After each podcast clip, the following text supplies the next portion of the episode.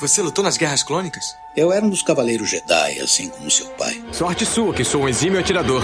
Ele era o melhor piloto estelar desta galáxia. Com toda essa habilidade que você diz que tem, essa aterrissagem foi péssima. E um guerreiro astucioso. E cadê o seu sabre de luz? Ele foi tirado da minha mão.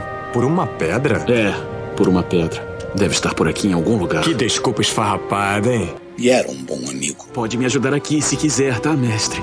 Eu não. Estou me divertindo muito. Por mais de mil gerações, os Cavaleiros Jedi foram os guardiães da paz e da justiça na Velha República. Nessa guerra, um perigo existe de perdermos quem somos. Antes da Era das Trevas, antes do Império.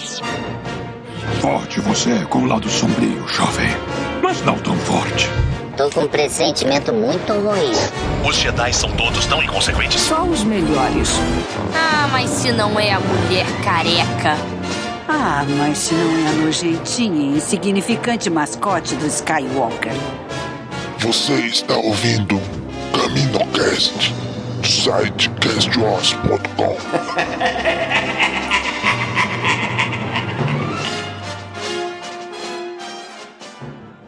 Fala galera! Mais um Caminocast começando. Aqui é Domingos e hoje trazemos mais uma vez um novo episódio da nossa série Caminocast Sci-Fi, né? Onde a gente fala de outras franquias que até então só tem sido Star Trek. a gente fala de outras franquias da ficção científica, além de falar de Star Wars. Hoje a gente dá uma pausa em Star Wars, né? E vai para alguma outra coisa de ficção científica. E hoje vamos falar aqui da mais recente série de Star Trek, Strange New Worlds. E para isso trouxemos aqui hoje com a gente o Marcelo. E aí, Marcelo? E aí, Domingos? Queria te falar que na minha puberdade eu também explorei estranhos novos mundos. Meu Deus. Jesus amado, que horror. Nem a presença de uma mulher na, na gravação. Ah, eu bolei isso aqui desde antes da coisa. Audaciosamente indo onde ninguém jamais esteve. Ai, Jesus, já que tá nesse nível, vamos chamar aqui também o Denho. E aí, Denho? Fala galera, fala pessoal. Quem diria que o ator que faz o pai, que foi responsável pela uma das piores coisas que eu já assisti na minha vida e uma das melhores coisas que eu já assisti esse ano. Né? Ele, eu, eu não tinha notado até terminar essa temporada que ele é o mesmo ator daquela bosta dos Inumanos, o Raio Negro. Eu não tinha notado até meia hora antes da gravação, quando eu tava pesquisando aqui, que eu vi. Então, o Enson Mount, Raio Negro. Epa, Raio Negro, né? Que é mesmo. Cara, mas eu jurava, eu jurava que o Danny ia fazer algum trocadilho, alguma coisa aí com o Mi Benga. Ah, com a minha benga não. Eu jurava, eu jurava. Com a minha benga não. Conhecendo o Danny. Deixa a minha benga lá pra frente.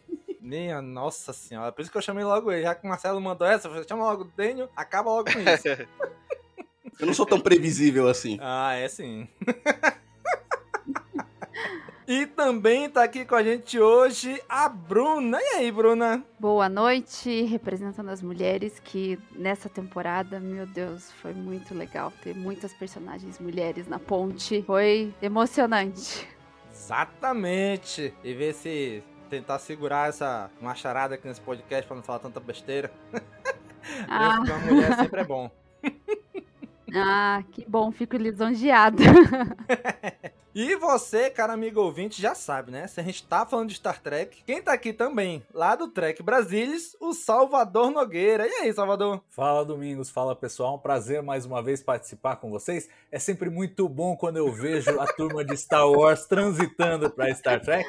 Pode até fazer uma piadinha, pode falar mal dos inumanos do Anson Mount, mas é muito bom falar de Star Trek no podcast de Star Wars, gente. Obrigado pelo convite, é um prazer estar aqui com vocês. É um, é um prazer a mais, né, Salvador?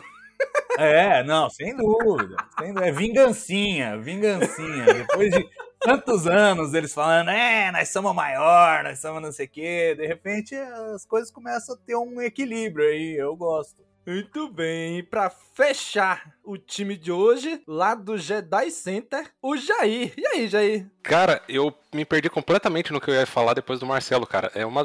Esse cara é um, é um na minha vida. Faz quanto? Quase 20 anos que a gente tá junto no Jedi Center e ainda assim ele me surpreende. Agora, vamos lá, vamos lá falar de Star Trek, que eu já devo ter falado isso a última vez que eu gravei o CaminoCast lá em 1990 e nada, mas eu era tracker antes de ser fã de Star Wars. Exatamente. Tá falando aqui com o Salvador, primeira vez que eu tô gravando com o Salvador. Salvador é uma honra, acompanho o Trek Brasilis desde quando vocês faziam guia de episódios lá de Enterprise, lá quando passava. Que legal. Nas sextas-feiras à noite, junto com aquela desgraça chamada Andrômeda, que fazia Jenny Roddenberry rolar no túmulo. E vamos falar da vai, a melhor série de Star Trek dessa leva nova, pelo menos na minha opinião. Aí sim, olha aí, o cara já chegou cravando aí, ó. Ele tá tão nervoso, tá de pé ainda,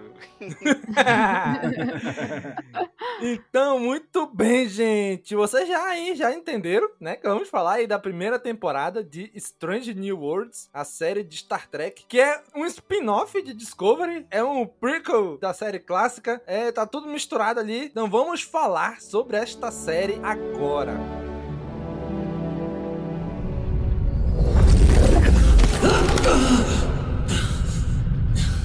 Galera, aqui é o Domingos do Futuro. Eu vim aqui rapidinho só dizer para você que esse episódio foi gravado logo depois que terminou a primeira temporada dessa série.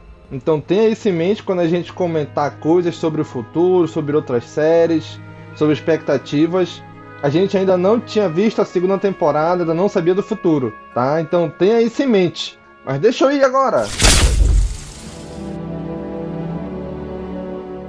Muito bem, gente. Estreou aí Strange New Worlds. Cara, quando a gente viu Discovery, segunda temporada, na verdade, no final da primeira temporada, a última cena, que é, é Enterprise aparecendo, todo mundo ficou louco, né? Até eu que não era Trek, na época eu fiquei louco com Enterprise ali. E aí na segunda temporada me veio o Capitão Pike, o Spock barbudo. e a número um. Cara, eu que não era Trekker, só conhecia o Spock. Os outros dois não tinham a menor ideia de quem era naquela época. E muita gente, muita gente, muito, muito, muita gente pedia a série deles, né? E até que eles anunciaram um tempo atrás e estreou agora, aí no mês de maio de 2022, esta série que indo para estranhos mundos novos. E aí, vamos lá, o que, que vocês acharam? Quais eram as expectativas de vocês depois de Discovery, depois de ver ali, depois de tudo que a gente já tinha visto até então, dessa nova leva de Star Trek? O que, que vocês esperavam? Vamos lá, Marcelo, o que, que tu esperava, Marcelo? Uh, eu conhecia já o Pike por conta dos. Aí, aí a, grande parcela aqui do, do, do, do, cast vai franzir os senhos, mas eu conhecia bastante por conta dos filmes do JJ, que trouxe o Pike, né? Então, e depois quando eu acompanhei a série clássica clássica daí eu conheci também por conta do episódio lá da. Eu chamo de episódio da cadeira de rodas, né? Eu não lembro, não, ainda não tô nessa fase de decorar nomes de episódios. The Cage? The Cage? É, não, é The Menagerie. The Menagerie. Cage é o piloto. É verdade. Quando eu, eu, eu curti a temporada, a segunda de Discovery, bastante, até por conta da terem trazido o Pike, as interações, e achei estranho o Spock de barba e tudo mais, mas também achava que era uma boa maneira deles trazer a série clássica pra data de agora, assim, pros dias de hoje, sem precisar fazer reboot ou qualquer coisa assim. Então você explora um pouquinho antes e tem toda a Enterprise lá pra, pra você aproveitar. E eu curti mais ser bem episódicos mesmo, porque daí você. Coisa que que a gente falou nos casts de Discovery, né? Sempre tem que ter aquela ameaça intergaláctica que vai causar o fim de tudo, universal. É a ameaça que pode destruir tudo, né? é, e aí esses são responsabilidades menores ali, mais fechadinhas e tal. Então é bem mais divertido de assistir, assim. Chegou sexta passada, eu já senti falta, sabe? Falei, pô, não tem nada hoje pra ver, né? Não... Vamos aproveitar. é isso. Muito bem. E você, Bruna? Qual era a sua expectativa pra série? Então, eu sou tracker, assim, de assistir todas as séries. A gente já assistiu todas, né? Clássica, Deep Space Nine, faz várias vezes aqui, a minha eu filha. Gosto é assim, a E, cara, quando veio a série, assim, eu fiquei, putz, que será que vem, né? Porque a gente veio de Discovery, assim, tem uns que amam, outros que odeiam, então a gente ficou naquela, como será que eles vão introduzir esse personagem? Eu gostei muito da série, gostei da representatividade, comecei falando disso, né? Achei isso muito sensacional, legal, porque, enfim, incentiva né? Queira ou não queira, séries hoje em dia elas têm esse, esse olhar educativo, vamos dizer assim. Gostei muito do enredo, cara, me apaixonei pelo pai, que assim, de verdade, achei ele mais charmoso que o Kirk desculpe.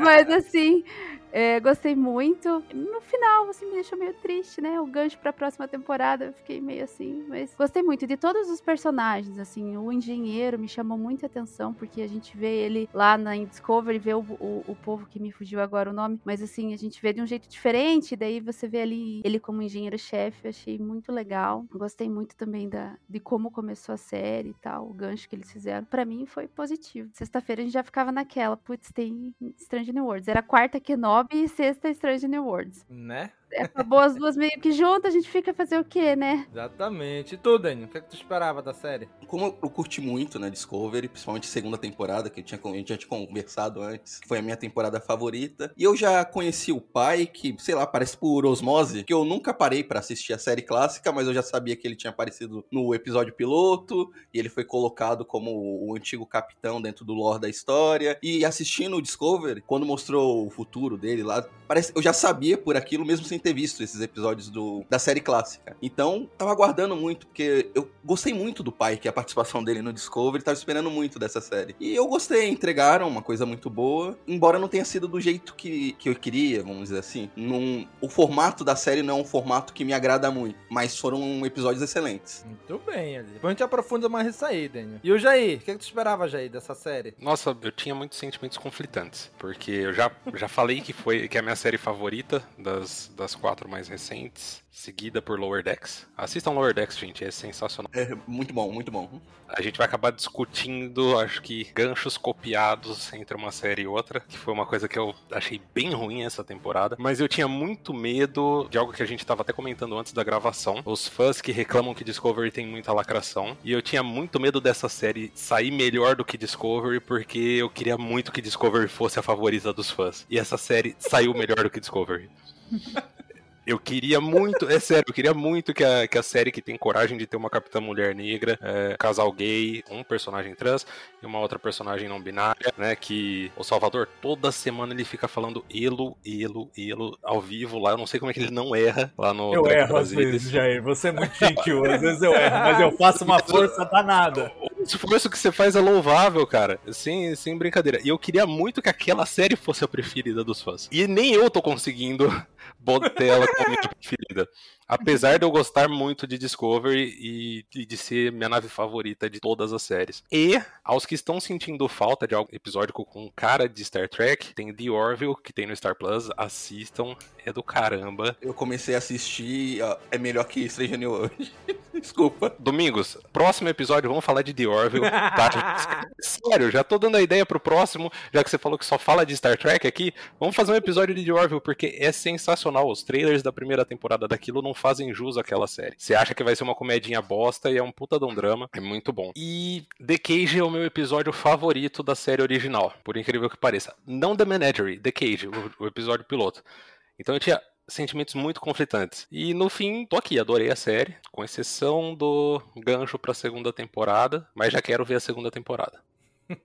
Vamos lá, Salvador. Qual era a expectativa, Salvador, para Strange New Worlds? Nossa, Domingos, a, a exemplo do que disse o Jair aí, é, para mim era uma expectativa enorme, causada não só pela segunda temporada de Discovery, mas por conta de The Cage mesmo, por conta do piloto original. O pessoal brincando é, que foi o maior tempo entre piloto e série da história da televisão, porque o piloto foi produzido lá em 1964, boa, boa. entregue em 1965 e a série mesmo com aqueles personagens só foi sair em 2022. Então, é... e assim, eu tinha, sempre tive uma curiosidade enorme de pensar o que teria sido essa fase da Enterprise com o Pike. Houve uns quadrinhos publicados pela Marvel nos anos 90 chamados é, Star Trek Early Voyages, que contava justamente as aventuras do Pike com Spock, a número 1 um e tal. E eu falava, meu, isso aqui tinha que ser uma série, isso aqui tinha que ser uma série. E finalmente isso é uma série agora. Então, assim, a expectativa era a maior maior possível. Entrei na série com alguma trepidação, porque se por um lado eu confiava no tino deles para contar histórias, eu tinha preocupações com relação ao, ao cânone, eu sou um daqueles caras que quero que tudo se encaixe mais ou menos direitinho e, uhum. e tava preocupado com o que isso ia acontecer. Tenho certeza de que fãs de Star Wars andam suando muito frio também ultimamente por conta dessas preocupações. Sim, então, sim. mais uma coisa que temos em comum para dividir aí. E assim, o mais engraçado de Strange New Worlds foi o seguinte: eu entrei na série falando, por favor, não quebrem o cânone. E depois de cinco episódios, eu falei, ah, quer saber? Quebra logo, vai, mostra aí o que tá falando que vai mostrar, mostra logo. Porque porque eles jogaram muito com os fãs mais preocupados, assim. Aquelas coisas que quem tá assistindo e não tá muito ligado, é, não se preocupa. Mas quem tá, quem tá assistindo e conhece a franquia, quando o Pike no primeiro episódio fala assim: Ah, o Tenente Kirk tá a bordo, tal, não sei o que, a seu pedido, o fã já começa a suar frio, cara. Ele já eu começa... gelei não. ele, eu gelei ele. Ele falou, eu falei, já? Não é, não, não, não pode ser. Tá errado. Isso aqui o cânone não permite. Não é, não pode ser. E eles jogam o suspense até o final pra falar: ó, oh, pegamos vocês, pegamos vocês.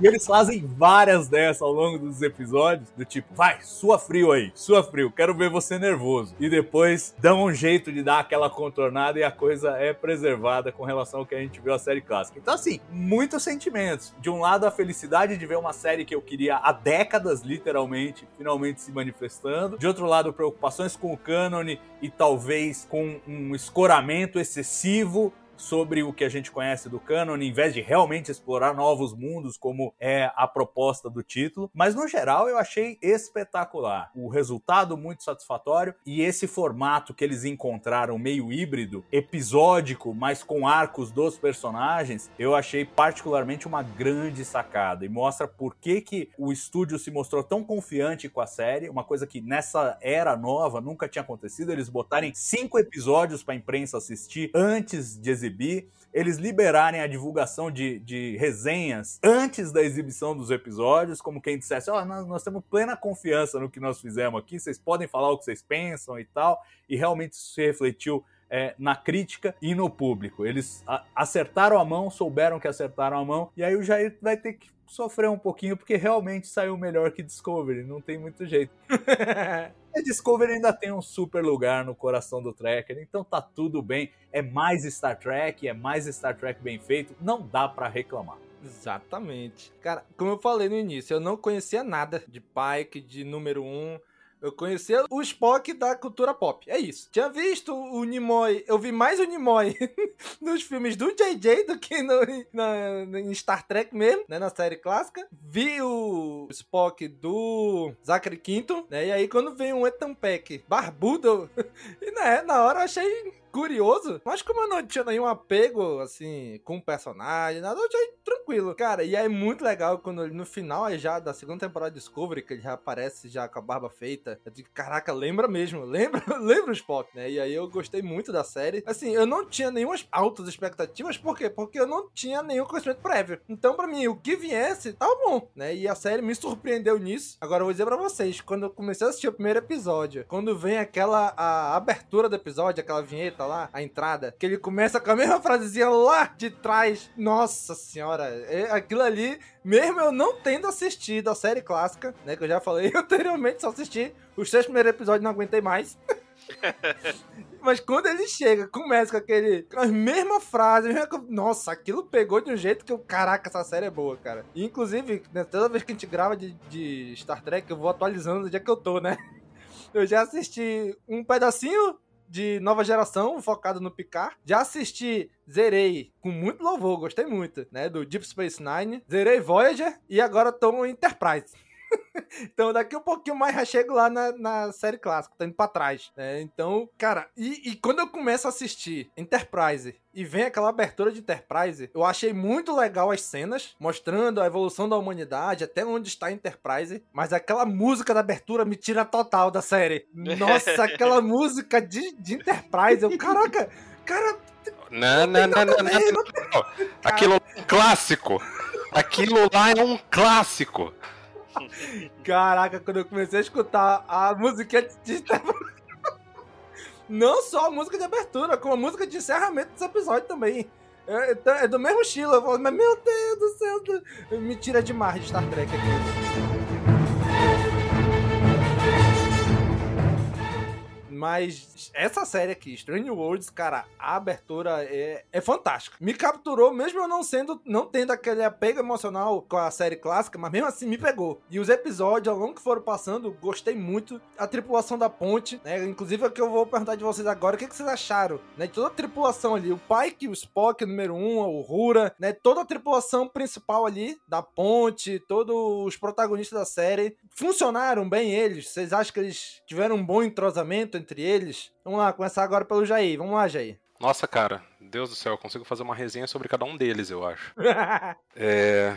Puta, o pai que ele já bate ali com o Picard pra mim como meu capitão favorito, depois de duas temporadas. Ele é aquele cara, assim, a gente viu isso no, no último episódio da temporada. Ele é aquele cara que ele, ele quer sempre ir pelo caminho da paz, que tá sempre é, sendo um praticamente um diplomata ali. A gente viu que não dá certo sempre, né? Nesse, nesse último episódio, mas ele é o cara que os valores da frota estão personificados nele. Mais do que o Kirk, mais do que o Archer, muito mais do que o Cisco, por exemplo. Ele é, acho que mais do que todos, ele é o capitão que mais personifica, acho que de todas as séries. Isso que nem sempre que nem sempre dá certo. Então assim, achei sensacional e a maneira como eles trouxeram o drama. E aí quem estiver ouvindo esse esse podcast e que está começando por Strange New Worlds, volte em Discovery para vocês entenderem um pouco mais do drama que ele vive aqui. É claro que dá para entender sem ter assistido Discovery, mas assistindo a segunda temporada de Discovery você entende muito mais o drama que ele tá vivendo. Eu acho que fechou bem esse, esse drama de aceitação dele do futuro. Eu espero que tenha fechado pelo menos. Eu não sei se vale a pena abrir essa, essa ferida para as próximas temporadas. O Ethan Peck, eu sei que o Marcelo teve problema na segunda temporada de Discovery, mas eu acho que ele, para mim, desde lá atrás, ele já caiu melhor do que o Zachary Quinto, embora eu deva lembrar que o Zachary Quinto é outro Spock, ele é o Spock de uma linha do tempo paralela, que está vivendo outras coisas, como a gente vê, por exemplo, o relacionamento dele com a Uhura, que não existe na linha do tempo Prime. Então é natural que ele seja um personagem diferente, mas ainda assim eu consigo enxergar mais Spock no Ethan do que no Zachary Quinto. E o restante da tripulação, cara, tem algumas coisas. O engenheiro-chefe, infelizmente, a gente não conseguiu até fugiu o nome dele, coitado. A gente não conseguiu. É, o Hammer. Não conseguiu aprender muita coisa porque ele foi só escada. Quando ele apareceu, ele foi escada pra Uhura. E eu acho que foi uma oportunidade perdida da gente conhecer a cultura dos Einar, que são essa sub-raça assim de andorianos. Trazer alguém dessa raça pra fazer isso, eu achei que foi um certo desperdício. Aí podia ter colocado um andoriano normal, por exemplo, que a gente já, já viu em 382 outras séries, que a gente já conhece melhor a cultura do que esse povo que Salvador me corrija, mas que eu me lembre só apareceu em Enterprise e muito pouco, né? Então ficou, Pra mim ficou faltando um pouco. A Una, esqueceram dela a série inteira e eu espero que essa segunda temporada Mas só, só lembraram na hora de prender ela, né? é, só lembraram na hora de prender. Ela nem parece que ela é segunda em comando. Na verdade, o próprio cenário da ponte da Enterprise, que é, que é baseado no no de lá de trás, ela não tem espaço para um, pra um segundo em comando. Não tem um lugar para ela sentar. Ela fica pulando ali. Então é um cenário que não leva em consideração. Que lá na década de 60 não levava em consideração essa pessoa. E aí eles não sabiam o que fazer com ela no roteiro. Agora, eu quero que quebrem o cânone porque eu quero ver o Spock com a Chapel. Eu já joguei o cânone. Preciso. Preciso. Muda de linha do tempo, pelo amor de Deus. Vamos pra uma linha. Vai pra, vamos pra Kelvin. Só, só pra ver esses dois juntos. E é, é triste assistir. A, a minha esposa, ela, ela assiste junto comigo, apesar dela ter visto os filmes da clássica, ela não lembra desse tipo de detalhe. Então eu fico, ela fica torcendo pra dar certo ali e eu tô quieto no meu canto e não posso falar que não vai dar certo. Né, que a Chapel ela acaba sumindo praticamente nos filmes. Quem que eu tô esquecendo? Ortegas. Ortegas também não teve grande, não teve grande participação. Tem alguém que eu tô esquecendo. Quem que eu tô esquecendo, gente? É a Laan. Minha benga. Tá que pai, o Dani não esquece. Ah, olha, a Laan, pra mim, foi a terceira personagem mais importante, junto com o Spock e com o Pike. Parece que ela tomou o lugar da Una nessa, nessa temporada e tem muito espaço para ela se desenvolver. Gostei bastante da personagem. E o Mibenga, que vários sites brasileiros, por exemplo, Jovem Nerd, Omelete e tal, ficaram zoando, falando. Até a gente zoou, no, acho que no nosso grupo do, do WhatsApp, de que o brasileiro zoeiro da Lucasfilm tinha mudado pra Paramount, né?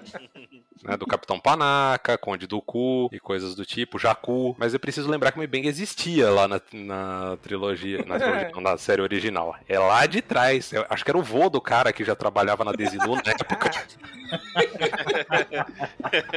e foi assim, o, o, drama que ele viveu ali foi muito, muito interessante. Foi muito interessante. Acho que dá pra, dá pra trazer as coisas que eles trouxeram lá de trás sobre sobreviver no buffer do, do teletransporte, coisa que a gente viu o Scott fazendo, por exemplo, em TNG. Claro que com algumas diferenças ali, mas é um conceito que já existia e trouxeram para uma situação muito mais dramática. Eu não sei como que eu me senti quanto aquele episódio final da resolução da menina, mas o drama todo do, do Dr. M. Bang eu achei, achei uma um dos pontos altos da série. Pronto, falei demais uma resenha sobre cada personagem.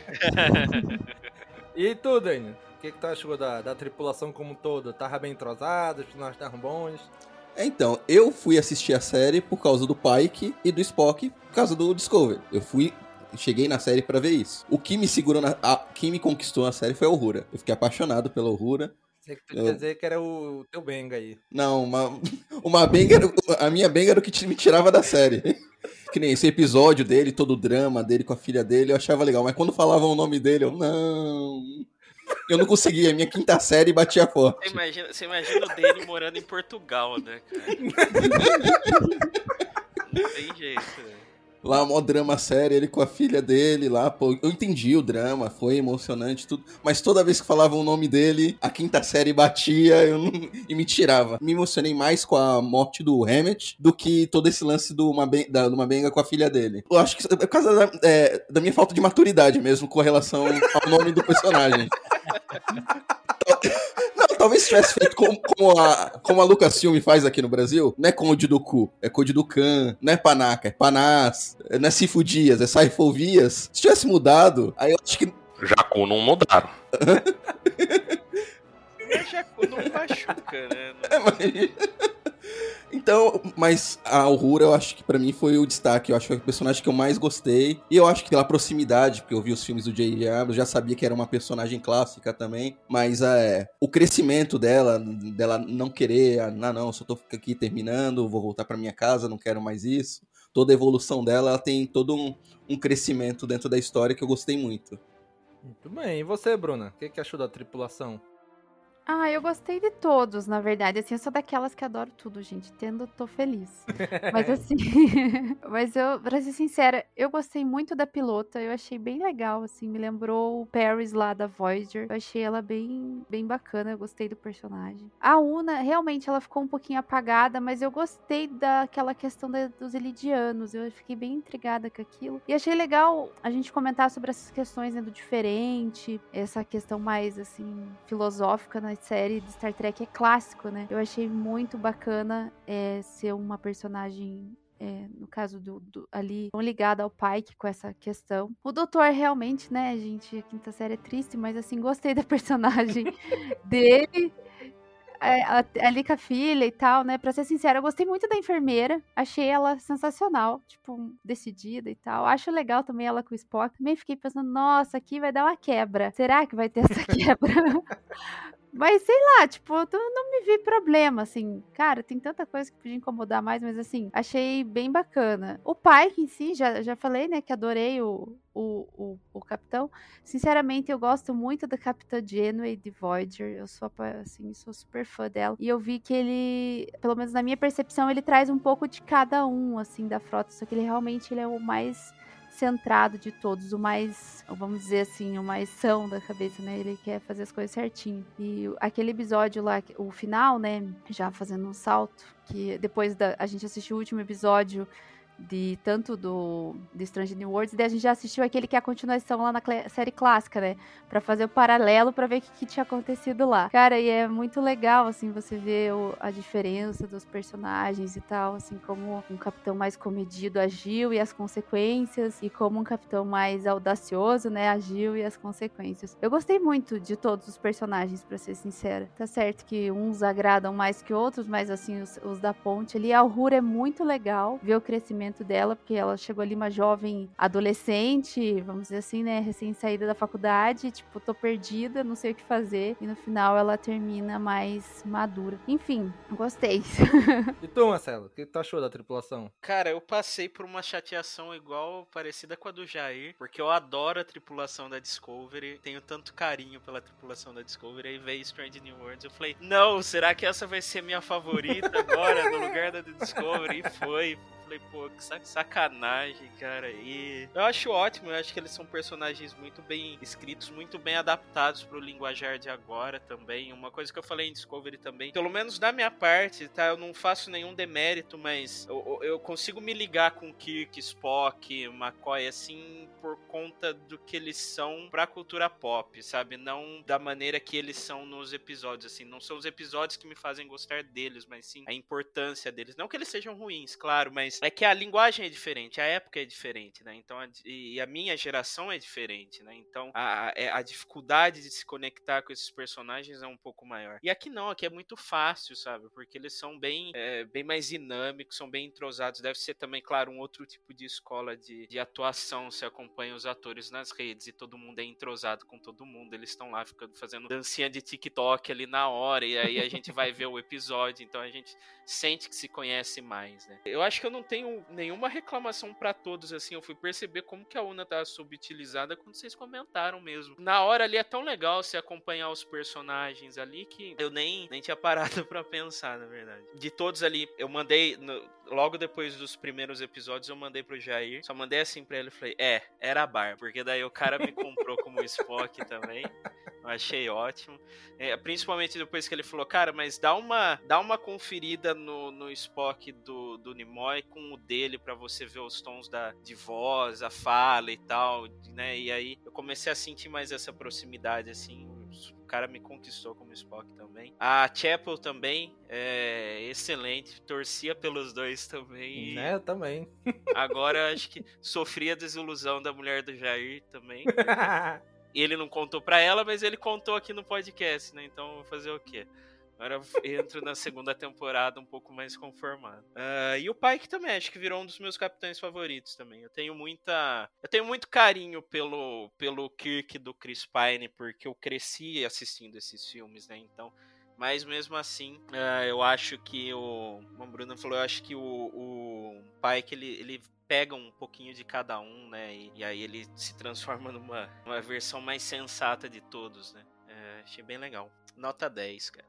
e você, Salvador? O que, achou da tripulação? Bom, para mim foi assim, foi uma experiência muito interessante. Eu gostei muito do que o, o, Marcelo falou, fazendo o contraste entre os personagens da clássica e como, embora eles tenham uma figura quase mítica aí na cultura pop, se você vai assistir episódio a episódio, eles são meio chapados, por assim dizer, né? São personagens que eles precisam manter o mesmo tom, a mesma vibe, o mesmo modo de pensar episódio após episódio, após episódio, após episódio. Parece uma coisa que não anda. E eu eu tava de início preocupado que Strange New Worlds tivesse escalado tantos personagens clássicos para repaginar aqui na nova série. Na verdade, agora em retrospecto, com uma temporada inteira para olhar para isso, é um enorme favor, um enorme serviço que eles estão prestando aos personagens da série clássica. E eu que era reticente de colocarem muitos, agora fico totalmente à vontade que eles vão colocando todos. Porque assim, é como se você colocasse um recheio emocional num personagem que não tinha, que só tinha ali uma casca. E você começa a inserir a história desses personagens. É, basta ver a Uhura. A gente teve 79 episódios da série clássica, mais seis filmes com a Uhura. E no primeiro episódio que ela é minimamente destacada em Strange New Worlds, que é o segundo, o segundo episódio, a gente aprendeu mais sobre a história dela do que em todos esses anos e anos anos de produções. Então, assim, é uma, é uma oportunidade que se tem para revisitar esses personagens, repaginar, mas repaginar de uma forma respeitosa. E a sensação que eu tive, voltando a episódios da série clássica, depois de ter visto essas histórias e ter visto esse aprofundamento dos personagens em Strange New Worlds, dá uma outra leitura para a série clássica, se enxerga de outra maneira. Esses dias estava revendo The Menagerie e depois de ver o décimo episódio, em que você vê de onde veio a ideia do Pike para mexer os pauzinhos e colocar o Kirk no comando da Enterprise. E a gente vê a relação do Spock com o, o, o, Pike e com o Kirk em The Menagerie, o Kirk conversando com o Pike na cadeira de rodas em The Menagerie, é outra, abre a cabeça, assim, você fala, nossa, olha, esses personagens têm uma vida, eles têm histórias em comum, as trilhas se entrelaçam, se encontram, se desencontram, e isso é uma coisa que foi produzida em 10 episódios de Strange New Worlds, eu tô muito curioso para ver qual vai ser o efeito de longo prazo, eles preenchendo esse vazio que vem imediatamente antes da série clássica e eventualmente introduzindo mais personagens. Sobre o elenco em si, eu acho que são todos maravilhosos. Não, não, é, até o Hammer, e é engraçado, os produtores comentaram isso, porque eles bolaram o Hammer falando: olha, nós vamos colocar esse personagem aqui, vamos dar o suficiente pro público gostar dele, e aí vamos matar. Isso já estava combinado desde o começo. Quando contrataram o ator, eles já avisaram: olha, vai ser assim, tudo bem? Você topa? Topa. Chegou na hora de matar, os caras, depois de ver as cenas do Hammer no começo da temporada e tal, tipo, nós vamos fazer isso mesmo?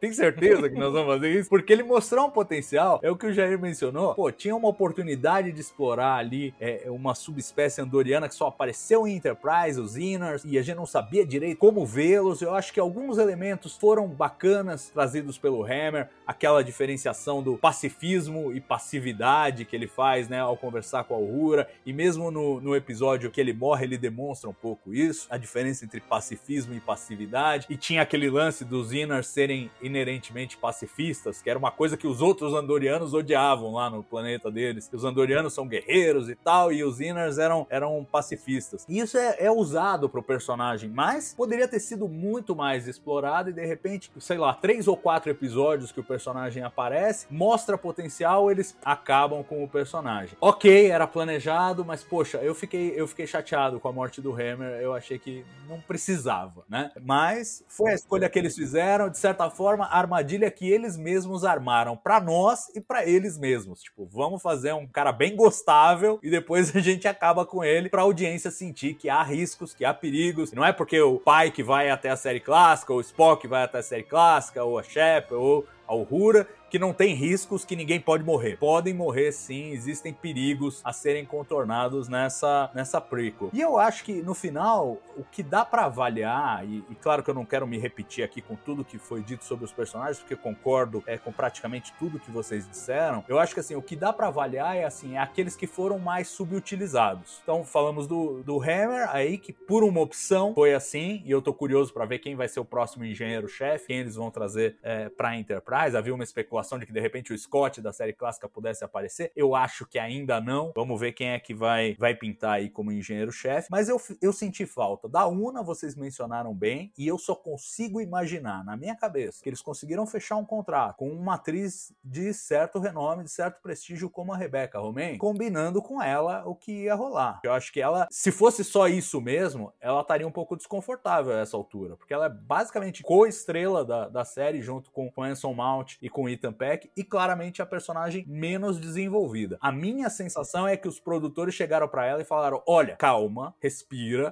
A primeira temporada, nós só temos 10 episódios por temporada. A primeira temporada vai ser o arco do Pike, então começa com o Pike, termina com o Pike, vai ter um recheinho seu, mas é coisa pouca. Mas a segunda temporada vai ser a temporada da Una. E essa é a minha esperança e a minha torcida, porque realmente eu gostaria de ver mais Una. Eu acho que, que já foi introduzido da personagem o fato dela ser iliriana aí geneticamente é, engenheirada, traz, traz elementos interessantes para a gente discutir, não só para refletir sobre questões é, correntes aí da, da humanidade, mas também para aprofundar a personagem, a relação dela com a Laan e esse contraste. A Laan, que é descendente de um humano geneticamente modificado, que foi um tirano e tal, e tem todo esse estigma de carregar isso sem ser ela mesma geneticamente modificada, e a, a, a inspiração dela, né, a mentora dela, que no fim estava escondendo esse segredo de ser geneticamente modificada. Então, enquanto uma sofreu o ônus de ser sem ser, a outra não sofreu o ônus sendo. E agora a gente vai ver a, a, a reação a isso, o Pike é, agindo para proteger a Una e um arco da Una que eu acho que vai ser mais satisfatório. Então, a Una tem essa promessa para a segunda temporada. Já a personagem que eu senti que foi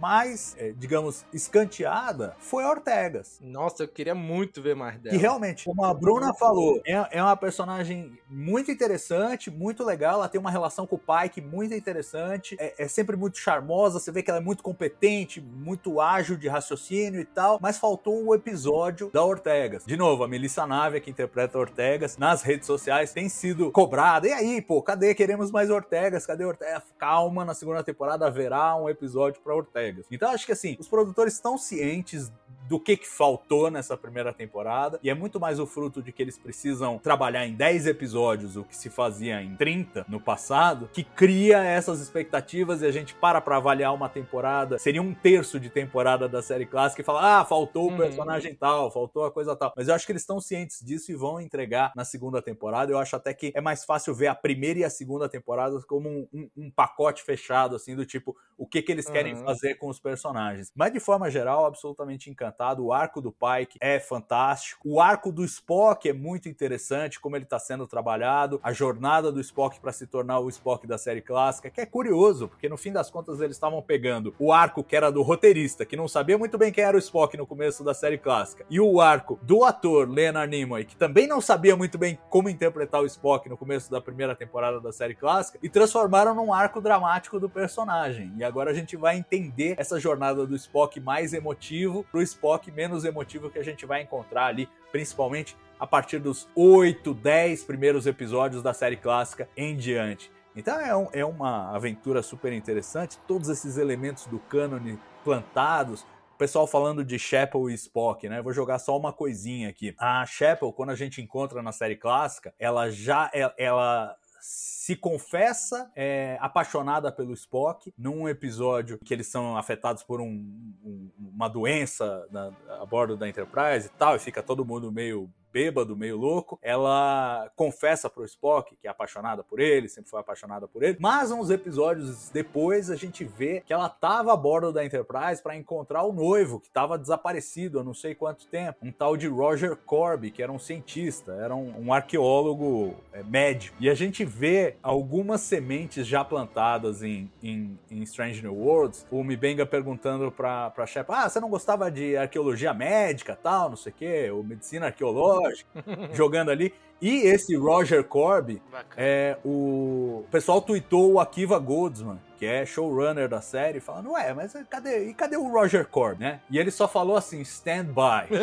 então teremos o Roger Corby. Tudo que é penduricalho do cânone, aqueles que é três linhas de, de fala na série clássica, a gente vai ver expandido numa história completa em Strange New Worlds. Dá uma outra camada para aqueles que são aqueles fãs mesmo que estão enfronhados na série clássica, pegam cada linha, sabem de cor os diálogos e falam: olha aqui, os caras estão preenchendo uma lacuna, tá aberta há 50 anos, é muito interessante. Eu não. Eu tô ansioso, como vocês já falaram, tô ansioso pela segunda temporada e por mais temporadas, porque tem muita história para contar aí. Cara, eu também gostei demais dessa, dessa tripulação. Eu queria muito, muito, muito, muito, muito mais da Ortegas. Eu gostei demais dela, né? Gostei demais do- daquele humor dela, daquela repitadinha dela assim. Eu tava não, eu tô, tô sentando aqui só pra ver que, qual é, qual é a, a, a merda que vai dar daí. Aí ela ia lá, aí jogava um negocinho na chepa, aí aí outro com... Cara, muito... Aquele episódio lá do, do Mibenga lá, que eles viviam, viveram como se fossem os personagens do, do, do livro. Nossa, ela, ela foi fantástica ali. Ela foi fantástica. Eu gostei demais. Eu quero muito, muito mais ver a Ortegas. Cara, a Una, coitada, né? Assim, obviamente, quando o deve ter chegado pra ela e disse, olha, vai ter mais na segunda temporada. Na verdade, vai ter mais na temporada 1, parte 2, que a gente vai chamar de segunda temporada, tá? Então relaxa, vai estar lá. Mas na verdade, ela tava em todo episódio, né? Porque ela foi a mística dos X-Men. Então ela se transformava ali em todo mundo, tava ali em todos, todos os episódios, né? É outro que eu também não sabia que tinha sido a mística dos X-Men até um pouquinho antes da gravação também. Fui pesquisar falei, caraca, ela era mística. Lá daqueles três primeiros filmes X-Men. Cara, eu gostei demais dessa tripulação. Pra mim, eles, eles têm uma sinergia, assim, tem uma integração muito boa. Nossa, o Hammer, nossa, eu queria muito, muito, muito, muito, muito ver mais do Hammer. Eu queria demais, gostei demais dele. Né? E aí, quando ele chegou ali naquele penúltimo episódio, se eu não me engano, que ele começou. Não, eu tô me sentindo, não tô me sentindo bem. Eu falei, não, não acredito, não acredito. Não, não, não, não, não. Cara, é, é, é, é muito legal. Eu gosto de personagem assim. Né? Que eles falam assim, cara, vou me sacrificar pelo bem de todos. Eu gosto desse tipo de personagem. Só não queria que fosse tão cedo, né? Ele podia fazer isso lá na quinta temporada. Na quinta temporada ele se sacrifica, aí já dá tempo de. Mais perto ali do, do Scott. É Scott, né? O outro engenheiro da Enterprise. Isso. Chegar, tá mais perto da, da, da, da série clássica. Então, ah, segura mais ele aí, mas, mas foi, né? Apesar de que o ator vai ter outro personagem, mas o Hammer, felizmente, já foi. Cara, eu, eu gostei demais dessa, dessa tripulação, todos eles ali, todo o, os pormenores, né, que cada um leva. Cara, a gente, enquanto pai e mãe, a gente, cara, se solidariza demais com o Mibenga. Na situação da filha dele. Nossa, não, não tem o que fazer aqui, mas tem um jeito de retardar. Né? Por exemplo, a minha avó, por parte de mãe, ela tá passando pelo Alzheimer. Ela já tem 89 anos. A minha avó era um doce de pessoa. Era a pessoa mais doce que eu conheci na vida. Hoje ela, hoje ela só não bate mais nos outros porque ela tá com 89 anos, né? Mas por quê? Por conta da doença. E a gente queria arranjar uma forma de retardar a doença. E não tem, né? E ele ali retard... tentando retardar o máximo pra filha dele, né? Eu só, só achei que foi muito rápido a resolução disso, né? Eu achei que podia durar um pouquinho mais. Ele, naquele episódio ali que eles encontram aquele menino lá, que vai ser, acho que o primeiro servidor, parece que chamam. Ali dá um, dá um, dá um, uma pincelada, olha, talvez tenha uma cura aqui e tal. Se tu pensa, eu falei, porra, caraca, legal, ele vai achar. Aí logo mais na frente, não, acabou. Acelera a história da filha dele, a filha dele já pequena, ficou grande, foi embora, voltou, viveu tudo. É isso aí. Falei, porra.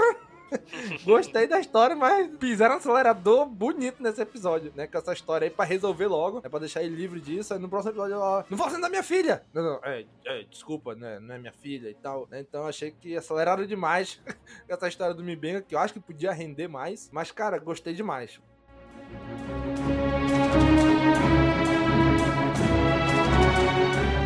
E aí eu queria perguntar de vocês agora, o que, que vocês veem assim, quando vocês colocam de um, de um lado da balança, tem Discovery e tem Picard, que são séries episódicas, em que, episódicas não, são séries em que tem uma trama, um fio condutor a temporada toda, né, e aí vai seguindo, tem que assistir encadeado os episódios, e do outro lado a gente tem Strange Worlds com a configuração clássica de série de TV, principalmente Star Trek, onde cada episódio é uma história diferente. O que, que vocês acharam dessa diferença de Strange Worlds voltar para essa, essa raiz de Star Trek, né, de ser episódica e não seguir seguir o modelo serializado como tava seguindo Discovery e Picard. Bruna, o que, que, você achou disso, Bruna? Cara, eu gostei muito. Eu, te, eu, vi muita gente reclamando, assim, disso, né? Mas, assim, eu prefiro, sinceramente, essa, essa coisa, assim. Eu não sou muito fã de novela mexicana, assim, que tem aquela trama e tal. Daí você tem que pegar e ficar acompanhando, daí, daí desce, daí sobe, daí fica bom, daí fica ruim. Cara, eu gosto de episódios, assim, que você senta na frente.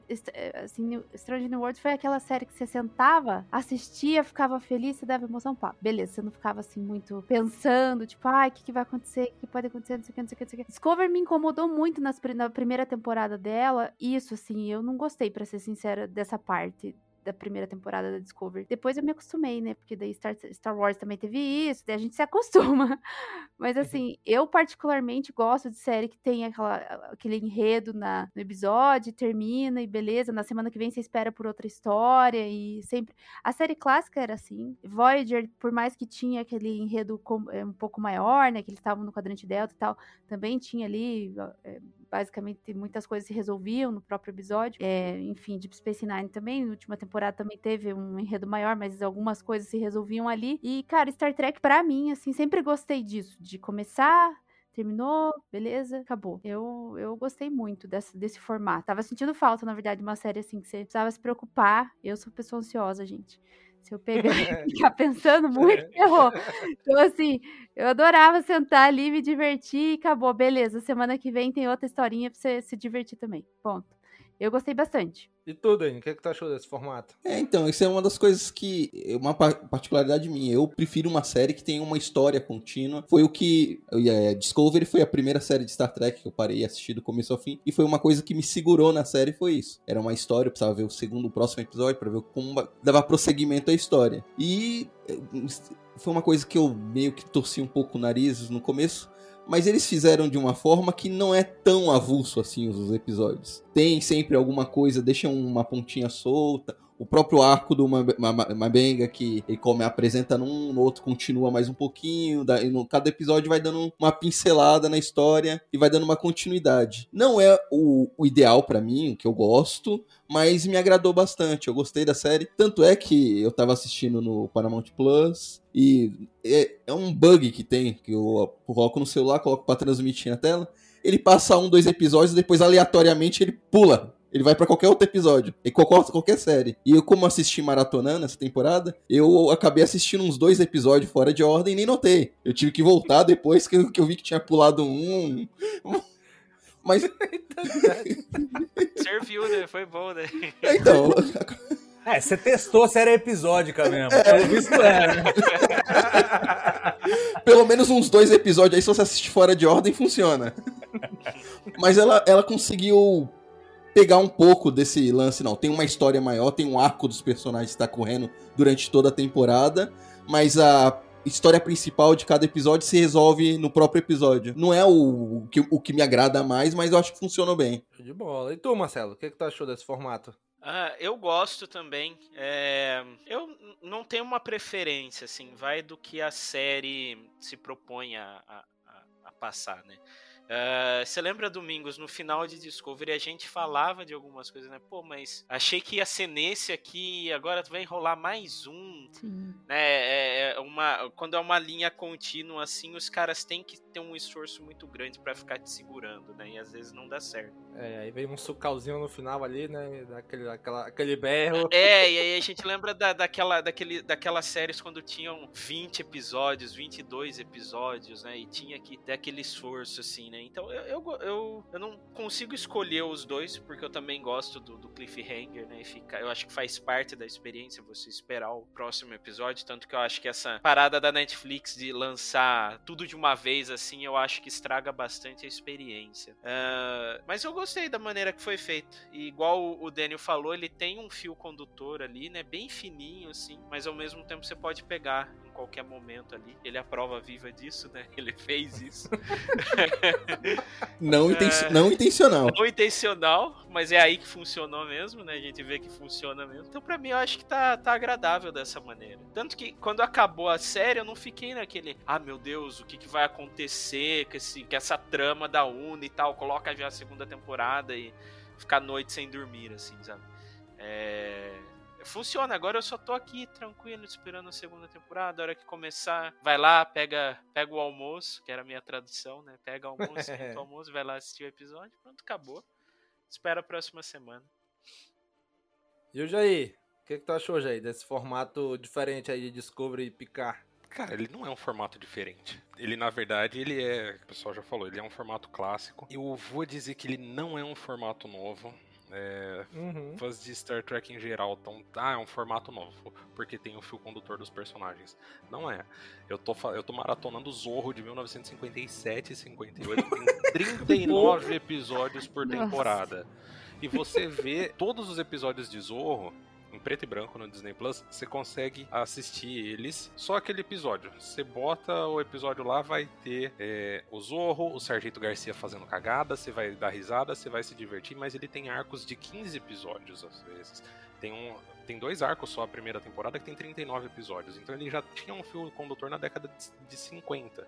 Eu, eu não sei, não sou historiador de TV, mas eu não sei o que, que aconteceu que na década de 50 se podia fazer um arco de 15 episódios seguido de um outro arco de 24 episódios na primeira temporada e que de repente Star Trek não pôde fazer lá atrás. Então Stranger New Worlds não tá fazendo nada novo para a história da TV. Tá só trazendo alguma coisa que já existia lá na década de 50 e aplicando aplicando para hoje. Aí eu sigo um pouco o que o Marcelo falou, depende da proposta. O que dá para, o que eu consigo falar, que eu acho, é que que Stranger New World fez a sua proposta muito melhor do que Picard fez a proposta de Picard. Porque Picard se propôs a contar uma história na segunda, segunda temporada, eu achei medonha. É, se propôs a contar uma história em 10 episódios, só que eles não tinham material para 10 episódios. Então teve que repetir trama. A tripulação do Picard foi presa duas vezes pela polícia dos Estados Unidos na segunda temporada de, de Picard. Foram pelo menos dois ou três episódios para resgatar gente super treinada da frota estelar do século 25 que conseguiu ser preso, conseguiram ser presos no século 21. E ficou aquela enrolação que nem o Marcelo falou. Discovery também tem três episódios da quarta temporada de Discovery que você pode, é, sei lá, acho que era o 8, 9 e o 10 eu tenho certeza que o Salvador vai saber melhor quais são. Acho que são esses mesmo. É a, é a trilogia filler. É. Ah, aquilo lá dá pra pegar, jogar no lixo, nunca mais assistir na minha vida, que não faz a menor diferença. Um episódio pra pular o muro. É, não faz a menor diferença. Então, assim, se, se é um episódio para não fazer diferença, para não fazer diferença entre aspas, Stranger Worlds faz isso muito melhor. Porque aí faz o episódio fechado, você fica, se você não gostou daquele, você não precisa voltar. Então, Stranger Worlds fez muito melhor a proposta que ela teve, para mim. Agora, eu acho que realmente depende, depende de cada série, depende de cada série e de se é bem executado ou não. Muito mais de qual formato é melhor do que o outro. Show. E tu, Salvador, o que, que tu achou dessa, dessa diferença aí da, da Discovery Picard pra Strange Worlds?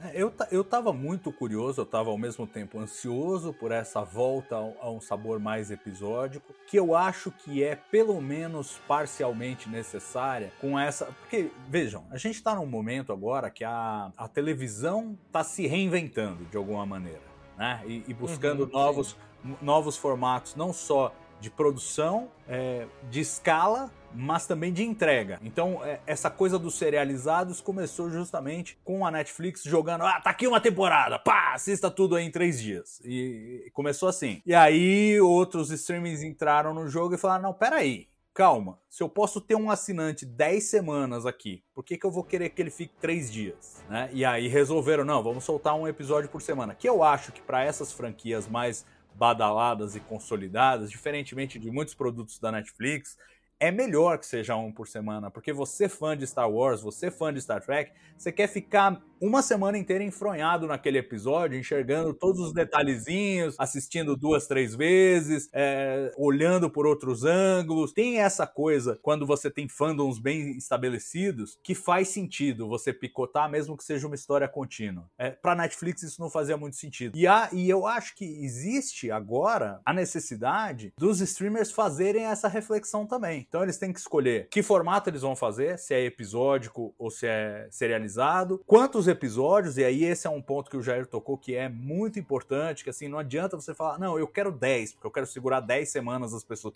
mas você tem história para 5. Você vai, e esse é um problema que transcende Star Trek Picard ou Star Trek, a gente viu nas primeiras séries da Marvel é, com a Netflix, Demolidor, Luke Cage, Jessica Jones, séries boas, bem boas, mas que tiveram esses problemas. Que às vezes você fala, pô, Jessica Jones aqui, a segunda temporada, se acabasse no episódio 8, tava tudo certo. Mas não, eles foram mais, mais dois, aí dá uma enrolada, o vilão dá uma fugida, a, a heroína tem mais uma crise de consciência, e aí empurra dois episódios pra frente a resolução da trama. Então, assim, é uma coisa que precisa se pensar. Eu sinto que a Disney, nesse caso, tá acertando mais a mão. Tô muito curioso para ver o que eles vão fazer com Endor essa coisa de temporadas de 12, mas eu acho que temporadas de 6, é, como estão fazendo com a Marvel, como. Porque assim, não dá tempo nem de você se irritar. Se você não tá gostando do caminho da trama, você não tá gostando de para onde foi Loki, ou não tá gostando de. Não dá tempo de você se irritar. Você vai assistir seis semanas ali, as três primeiras para você ver se você tá gostando, as três últimas, pô, agora vou terminar, e acabou. E vai pra próxima e pronto. Agora, quando você tem 10, 13 episódios, no caso de Picard, é, a segunda temporada, eu acho bem emblemático, porque assim. Eles fizeram três episódios iniciais que tinham um sabor bem diferente, que você falava, olha só, o primeiro tem uma vibe, o segundo tem uma vibe, o terceiro tem outra vibe. E você fala, bom. E aí você passa sete episódios no século XXI, numa série que é ficção científica do século XXV. Oi, Tipo, não, não faz isso, não faz isso. Acabou não... o orçamento, né? É, eu, eu, eu, acho assim, é, é, o, é o problema que o Jair apontou. Eles tinham até uma história para contar, mas passar sete episódios no século XXI não é uma boa ideia. Não é uma boa ideia. Se tivesse seis episódios da temporada, ou cinco, eles passassem dois ou três, tudo bem, ninguém ia sentir esse problema em particular. Mas numa temporada de 10 de uma série no século 25, você passa sete no, na nossa época, tipo, pra ver merda eu ligo o jornal, caralho. eu, eu tava tentando ser educado, mas já que o Salvador. não, preciso, não preciso ver Picard. Eu acho que assim, faltou um pouco dessa sensibilidade. Isso vai ser caso a caso. Acho que Discovery tem um, um, outro problema que é, é da repetição do formato. Vocês também já falaram alguma coisa disso. Tem que sempre aumentar os stakes. Então, primeiro era o futuro da federação que está em risco, depois é o futuro da galáxia, depois é o futuro do multiverso, depois onde acaba, né? E sem falar que é a mesma fórmula repetida a de náusea. Então, Dragon Ball, né? Vai só escalando o é, poder. Então, é, e eu acho, é, é, pensando nos meus tempos de moleque, né? Parece aquela coisa de Changeman e Jaspion, que era sempre a mesma história. Vinha um uhum. monstro, depois o monstro crescia, aí tinha que usar o robô pra derrotar um. Pô, não, vamos, vamos tentar chacoalhar um pouco. Mas o que eu quero destacar de positivo nisso tudo, e aí eu acho que Strange New Worlds se encaixa maravilhosamente, não necessariamente pelas escolhas que fez, mas pela paisagem. E eu acho que o, o fã de Star Wars tá prestes a viver esse mesmo momento que nós em Star Trek estamos vivendo um pouquinho antes. Que é essa coisa de você ter cinco séries em produção, cinco sabores diferentes de Star Trek. E o certo é você não esperar que as cinco sejam parecidas em estilo e não esperar que você vá gostar das cinco igual. Não quer dizer que uma seja melhor que a outra, só quer dizer que essa se encaixa mais para você do que a outra, né? E eu acho que essa disputa. Deus te ouça, porque eu não aguento mais ver Tatooine. tá ouvindo, fã de Star Wars? Nossa, pelo amor de Deus, se não tiver um planeta deserto por uma década na minha frente, nem mais Tatooine. Eu não quero ver planeta deserto. Eu não deserto, quero, eu não vou mais pra praia Deus, porque cara. eu não aguento mais ver areia é, na minha eu já É, areia irritante, entra em todos os lugares. calma, gente, calma, vai vir, vai vir. É, eu, eu, eu tenho acompanhado Star Wars um pouco mais de perto e tem, tem, tem aí um cardápio que me parece bem interessante. Vamos ver se eles vão conseguir mudar o tom em cada produção ou se vai ser simplesmente uma reciclagem de, de, novo, de novo, de novo. É, exato. Vamos, vamos ver o que, que. Você falou justamente sobre Picard. Picard eu usei como exemplo porque a gente tá dentro aqui de, de, Star, de Star Trek, né? Mas o livro de Boba Fett é um exemplo claro de uma série de sete episódios que os caras não tinham história para sete episódios. E aí não. eles tiveram que enfiar não. um episódio das, do, de Mandalorian ali. Na verdade, tinha história para dois episódios de Mandalorian e fizeram toda uma série de Boba Fett que não servia para nada em volta. É, aí, aí botaram meio episódio da, da série do, do da New Jedi Order, do Luke ali, né? Porque uhum. que é uma série. Eu chamo de a escolinha do professor Luke isso aí. Muito bom. Tem dois episódios de Mandalorian, um, um piloto de uma série do Luke treinando Iodinha. E esqueceram o Boba Fett. Não tinha história. Olha, mas eu ia honrar se tivesse, tipo, do nada você liga Picard e tá dois episódios de Discovery no meio de Picard. Porque sim, sabe? Né? No século XXI, por 30 e não sei quanto, tá só. 30 e poucos e depois volta. pequenininho, um salto só. Não, mas eu, eu acho um problema, eu acho que o, o livro de Boba Fett é um, é um exemplo clássico de. Não sei muito bem o que, que eles estão.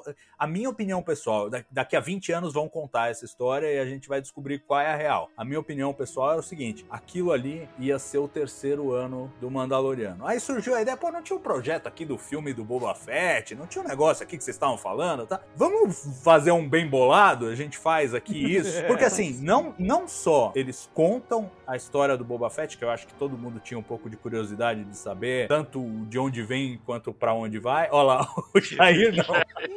o Daniel também não. Ah, eu queria. Não, eu queria, mas eu confesso a vocês que quando falaram que ia ter um filme do Boba Fett, eu falei, esses caras enlouqueceram. Eles.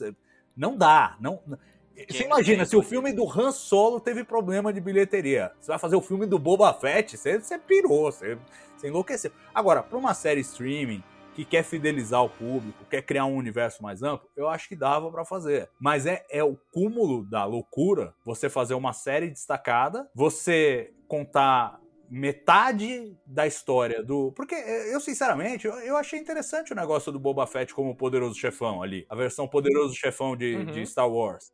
A premissa é muito boa. É, então. Só que aí os caras decidiram: não, não vamos contar essa história, não. Vamos, traz o Iodinha aí, porque senão vai dar merda. Senão não vão é. assistir.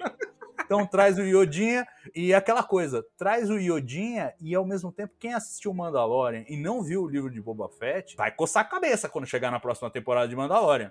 Vai falar, ué, ele- esse, esse moleque não tinha ido embora? O que esse moleque tá fazendo aqui? Porque os caras contaram metade da história na série de outra pessoa. Então, assim, por mais que, por mais que eles. é, eu acho que é, é um desrespeito ao personagem do Boba Fett. Você não gosta do Boba Você não acredita no Boba Fett, Lucas Film? Então não faz. Agora faz, mas usa metade das. Então, é, ali foi uma esquizofrenia que. Não, eu prefiro três episódios filler em Discovery, eu prefiro sete episódios do Picard no século XXI, mas são sete episódios do Picard. São três episódios filler, mas são três episódios de Discovery. Do que essa esquizofrenia que eles fizeram no livro de Boba Fett. Mas eu quero crer que esse é um ponto fora da curva. Que eu- eles pegaram uma ideia que tava lá, já gestada, eles não sabiam muito bem como fazer, porque filme não ia rolar mais. Juntaram com o fato de que, ah, vamos introduzir o Boba Fett aqui no final da segunda temporada, vai criar um buzz tal, não sei o quê. Introduziram o Boba Fett, puxaram dali. E, ah, pega esse pedaço que você ia contar na terceira temporada do Mandalorian, vamos botar aqui no Boba Fett mesmo. Então foi, foi assim, é, é, acho que muitos cozinheiros na cozinha ali produzindo um prato meio esquisito, mas é um, mas é um caso atípico. Eu quero acreditar que indo adiante, e pelo, pelo que a gente tem visto aí, os curtas do Tales of the Jedi, Andor, Bad Batch, é, Mandalorian, Ahsoka, a gente vai ter sabores diferentes de Star Wars que vão dar essa, esse frescor. E natural, uns gostarem mais de uns do que de outros. Eu gostaria até de ver alguma coisa mais episódica. Não sei se de repente Andor, que tem 12 episódios, é o caminho para fazer algo mais episódico. O, o, o exercício que Strange New Worlds está fazendo em Star Trek, de repente Andor pode fazer em Star Wars. Mas eu acho que é importante para todas as grandes franquias, e, Strange New Worlds, pra gente voltar ao tema, representa isso em Star Trek, é você ter vários formatos. Inclusive um que tem um apelo maior com os fãs antigos. Strange New Worlds faz isso perfeitamente em múltiplos níveis, no ponto em que ela tá na linha do tempo, no, no, no estilo é, futurista retrô que eles trouxeram para os cenários com uma repaginada é, moderna muito bacana, nos personagens que eles escolheram e no formato que eles, que eles trouxeram. Eu acho que o, o grande legado de Strange New Worlds para o landscape de Star Trek hoje é isso, é trazer um pouco essa vibe clássica de volta à franquia, que naturalmente vai ter que viver com muitas séries no formato serializado, porque é o, é o formato que modernamente ressoa mais com as audiências. Então não adianta você falar, não, vamos fazer só isso. Vocês estavam falando de The Orville. The Orville é um, é um, é um bom exemplo de uma série que tentou resgatar um sabor é, clássico, eu acho que até exageradamente, porque aí voltaram pra fotografia dos anos 90, voltaram pra... E já estão tendo que. Essa terceira temporada já deram uma discoverizada no negócio.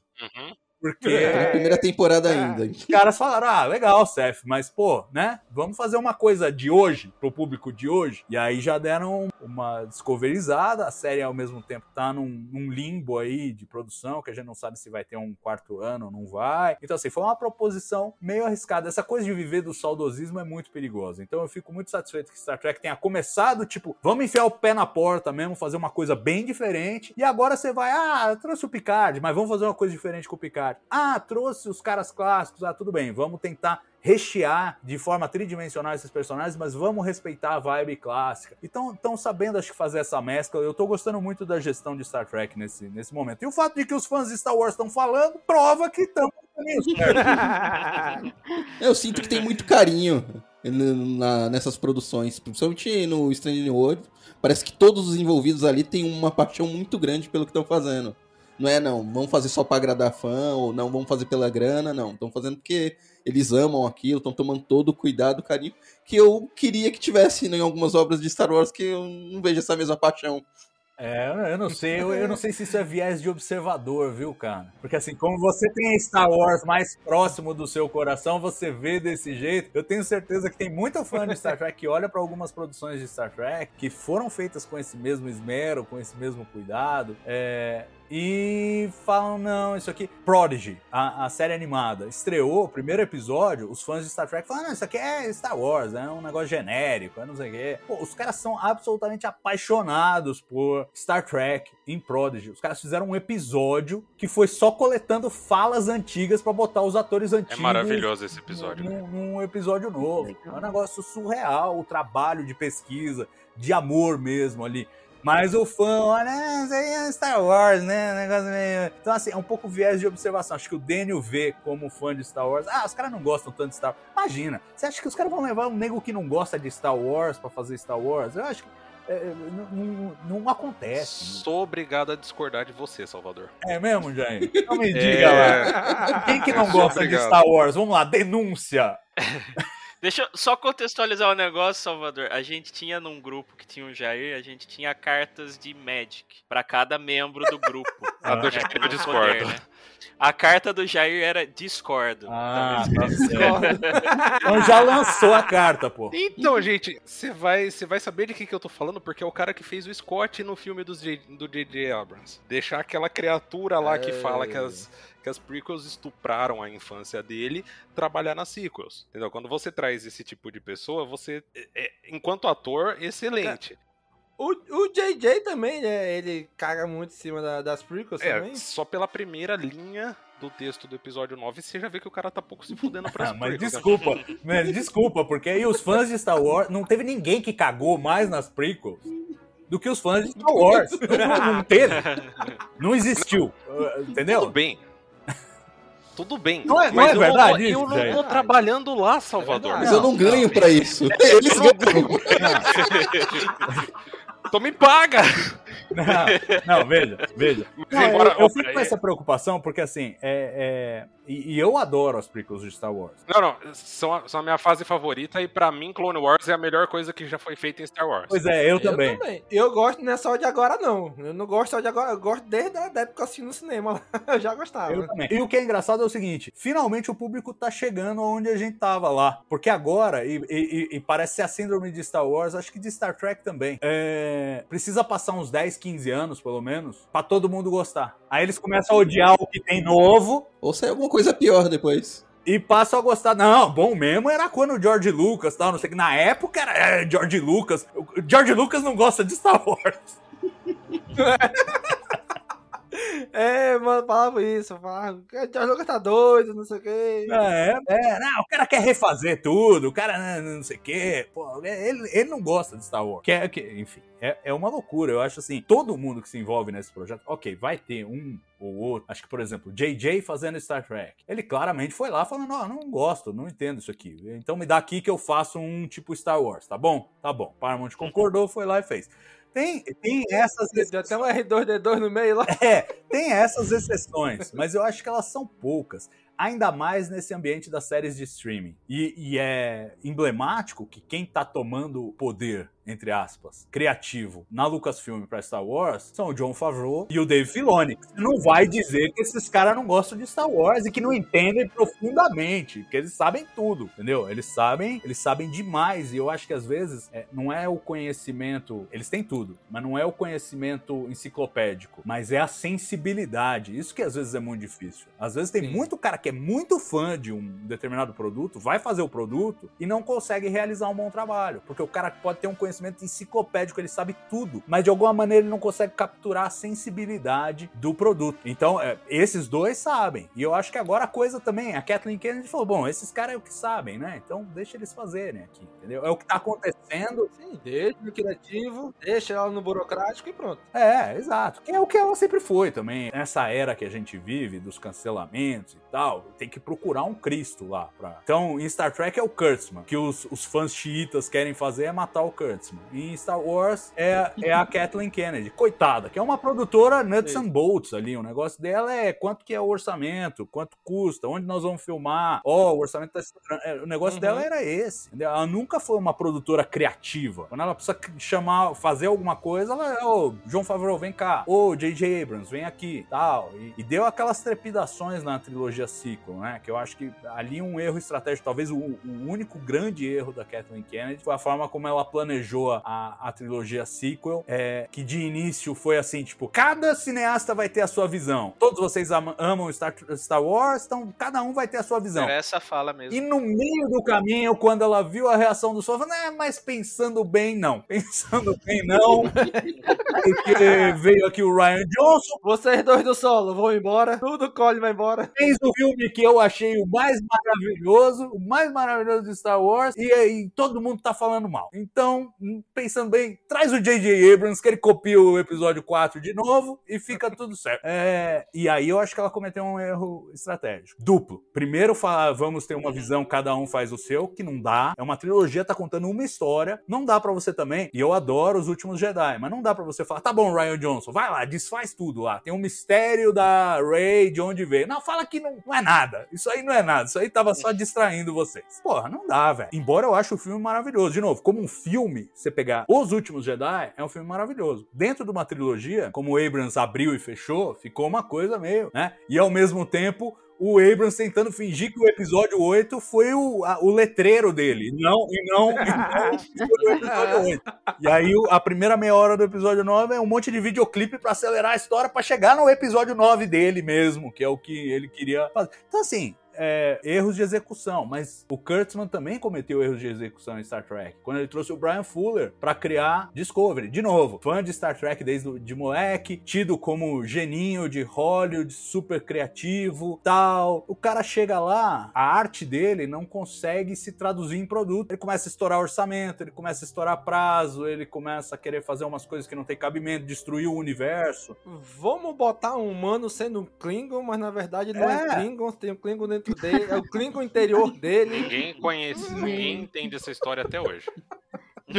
Eu, eu, acho que tem um aspecto que a gente enxerga na, na, mitologia grega, às vezes, com esse pessoal. Porque, assim, eles foram criados por, essas, por esses elementos da cultura, mas eles entram lá e, de alguma maneira, eles acham que precisam subverter. É como o filho que mata o pai no, no, no na mitologia, entendeu? Aquela, aquele complexo de Édipo. Não, eu preciso substituir, eu preciso ocupar esse espaço. E, às vezes, eles entram nessa vibe é, destrutiva. Tipo, vamos pegar e desfazer tudo que que foi feito. Em, em Deep Space Nine, de novo, para lembrar aos fãs que isso sempre foi assim, na época em que Deep Space Nine, Voyager e Enterprise estavam sendo produzidos lá no cantinho de Star Trek, tinha os fãs que, não, é, Deep Space Nine não é legal, bom é Voyager. Não, Deep Space Nine é ótimo, Voyager é mal escrita, não sei o que, os fãs brigavam lá entre eles. Como brigam hoje? Ah, não, Strange New Worlds, Discovery, não, bons são os antigos. Ou os de Star Wars fazem a mesma briga também. Não, a prequel era legal, na verdade, essas, essas novas novos aqui são uma porcaria e tal, etc. Então, assim, é, são brigas que acontecem sempre. Mas esses produtores, às vezes, eles, eles se sentem, sei lá, na obrigação de, de refazer tudo. Em Deep Space Nine, o cara cogitou, o Ira Steven Beck, grande fã de Star Trek, grande escritor, fantástico, guiou por sete temporadas Deep Space Nine para se tornar uma das séries mais bem escritas da TV, não, não de Star Trek, da TV. O cara queria que no final tudo fosse um sonho, uma alucinação de um escritor dos anos 50. Tipo, a história Nossa. inteira da.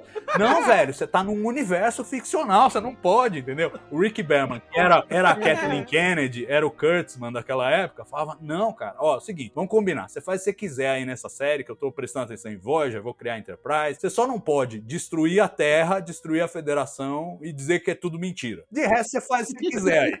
Só, só isso, né? Só isso Mas você pode fazer. Pro cara ter que pôr esses limites, você imagina o, o tamanho do, da, da vibe. Não, vai ser legal. Se de repente tudo foi um sonho. Não, não vai ser legal, Mas às vezes esses produtores eles ganham esse, esse sentimento de tipo, não, vamos subverter a porra toda, né? Então acho que os, os é, gerentes nuts and bolts, como a Kennedy, como o Kurtzman, eles têm que só colocar essas balizas, entendeu? Tipo, ó, não destrua o brinquedo porque o amiguinho vai brincar depois, né? Então é mais ou menos isso. Eles, eles são papai e mamãe ali cuidando da molecada. Aí deixa a molecada brincar, fazer tal. O que eu quero mais mesmo em Star Trek e em Star Wars é que brinquem pra caramba, explorem todos os cantinhos dos universos ficcionais e façam o maior número de sabores possíveis aí dessas produções.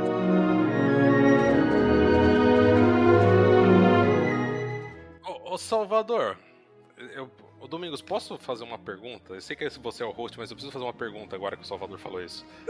Vai, mande. Eu vou, eu vou roubar da tua, da tua lista ali de, de perguntas, Domingos. Não faltou um limite? De não, não copia o cliffhanger do amiguinho? essa, essa é uma excelente pergunta. Isso é uma coisa que a gente tem especulado há algum tempo lá no, no Trek Brasilis, nos nossos programas ao vivo, porque a gente tá sentindo há algum tempo já essa polinização cruzada tá acontecendo entre as séries em produção de Star Trek. A gente sabe que os caras têm uma reunião, não sei se semanal ou mensal, todos os showrunners de Star Trek sentam e falam o que, que tá rolando em cada série para ninguém pisar no pé de ninguém, né? E nisso eu acho que estão surgindo inspirações, vamos colocar assim, com aspas, para ser gentil e não acusar ninguém de nada, que às vezes, porque aparecem muito próximas, incomodam. Então, por exemplo, Prodigy fez um episódio do Kobayashi Maru. Aí Discovery fez um episódio do Kobayashi Maru. Espero até que Prodigy se chama Kobayashi para não chamar Kobayashi Maru, que já chamava Discovery. E possivelmente Prodigy começou o desenvolvimento do episódio antes de Discovery, é que a animação leva uma eternidade para fazer. Mas como Discovery saiu antes, Discovery saiu Kobayashi Maru, então o outro virou Kobayashi. Tudo bem. E o próximo vai ser o Maru só. É, vai ter a continuação. é. A gente viu alguns outros exemplos de coisas acontecendo em uma série em outra. Por exemplo, em Lower Decks, a Capitão Freeman estava procurando uma frase de efeito, né, para falar, que no final ela se definiu por Warp Me, mas estava procurando uma frase de efeito, uma, uma sacadinha. De o que, que ela ia falar para a tripulação, né? Porque o Picard tem o Make It So, Engage, cada um tem a sua fala, né? Então ela achava que tinha que ter. Na comédia, Lower Decks, legal, é super, né? Uma coisa super piada interna, você fazer uma brincadeira dessa. Mas curiosamente, na terceira temporada de Discovery, nós vimos a mesma coisa com o Saru. O Saru procurando Aham. a frase de efeito também. Aí você fala, bom, esses caras estão se conversando, eles estão trocando. E aí chegamos ao, ao cúmulo que é reprisar o final, o cliffhanger de uma temporada, de novo, entre Lower Decks e Strange New Worlds. Acho assim, a história da Una estava telegrafada. Era uma coisa que tinha que acontecer. Quando a gente viu o episódio 3 de Strange New Worlds e viu a revelação da Una, do segredo e tal, Uhum. ela pedindo demissão e o pai fala que demissão, você enlouqueceu. Toma aqui sua insígnia, deixa que eu resolvo isso aí. Se precisar...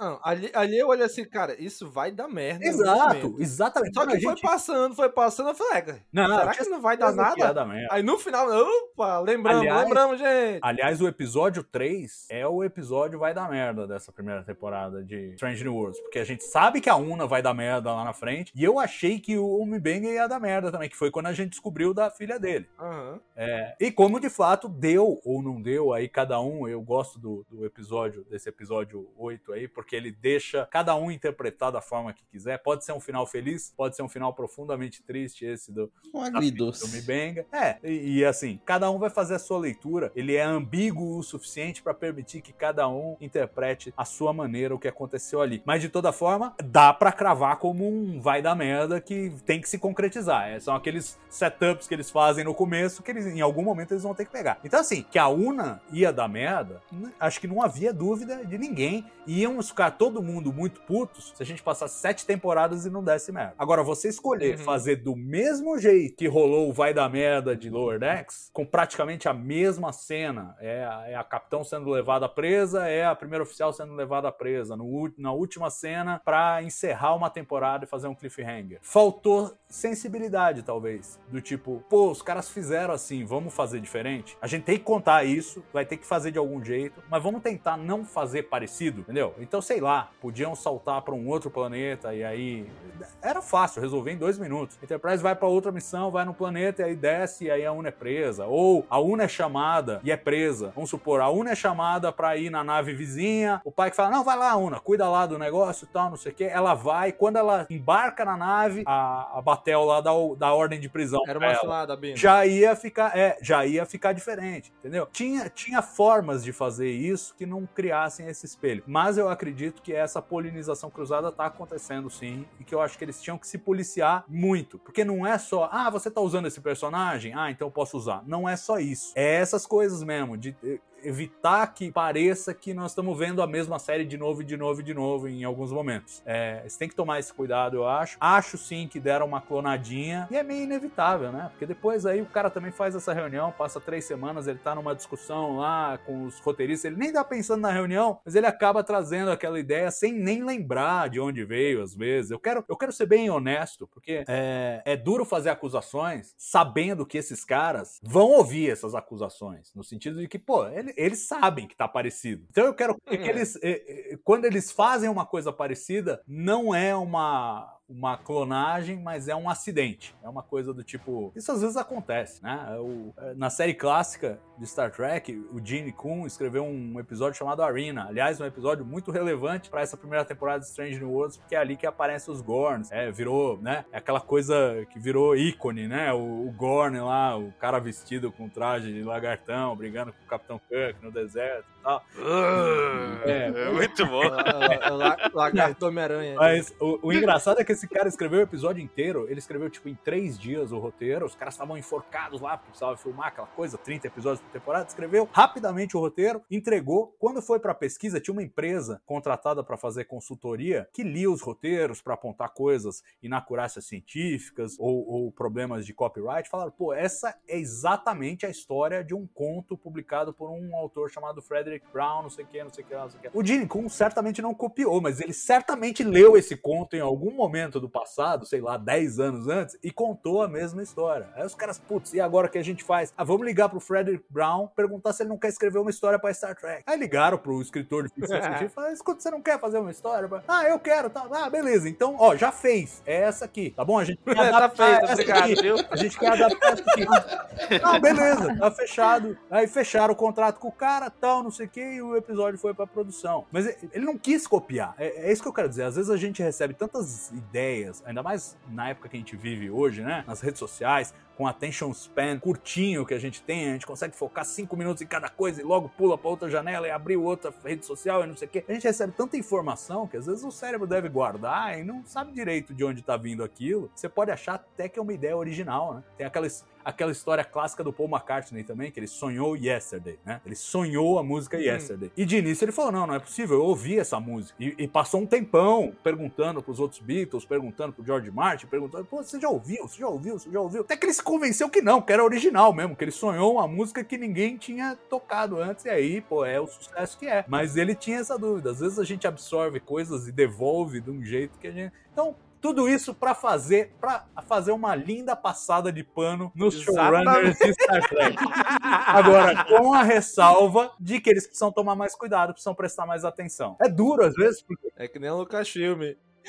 Chama todo Além de tudo, é, não dá para negligenciar a possibilidade deles terem ideias parecidas e também existe um gap muito grande entre quando eles produzem, quando eles escrevem, depois quando eles produzem, depois quando a gente vê. Então a gente não consegue nem dizer quem teve a ideia primeiro, entendeu? Pode ser que Strange New Worlds tenha tido a ideia primeiro.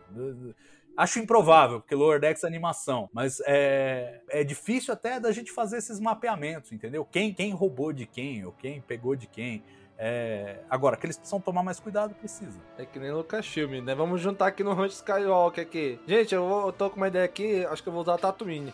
Ah, eu também vou usar, eu também vou usar, eu também vou usar, eu também... Não, tá bom. Então eu não vou usar Tatooine, eu vou... Eu vou é, é, é, é Jacu, Jacu, vou usar Jacu, é. pronto.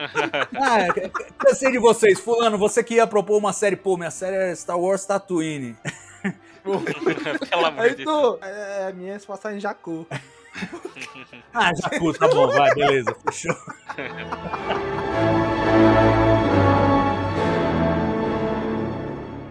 Gente, então vamos já chegando aqui nos finalmente, né? Quero perguntar de cada um de vocês, né, de maneira mais rápida, qual foi o episódio mais impactante e o mais emocionante dessa temporada. Daniel, vamos lá. Daniel, coração gelado. Vamos lá, Daniel. Ah, vamos lá. Impactante. Pô, eu gostei muito do último episódio com a questão do Pike, que tu vê o, é, toda a série primeiro parece que ele já tinha superado todo o lance de já ter aceitado o destino dele, ficou meio de lado que ele já sabia o futuro dele lá, todo fudido, que a gente vai que a gente já sabia. Já, não, eu voltei, sou capitão, parece que ele já tinha aceitado bem depois daquele baque quando ele vê lá das crianças, que ele, quer, ele quer tentar salvar todo mundo e nem sempre você consegue fazer, é, dá para fazer aquilo que ele quer. Ele vai ter que ele, ele aceitar o destino dele, tudo que eu achei que era uma coisa que já tava resolvida no primeiro episódio e voltou com uma pancada que deu uma baqueada nele, eu achei. me pegou de jeito. E olha que eu não tenho nem o background que vocês têm da série clássica, que deve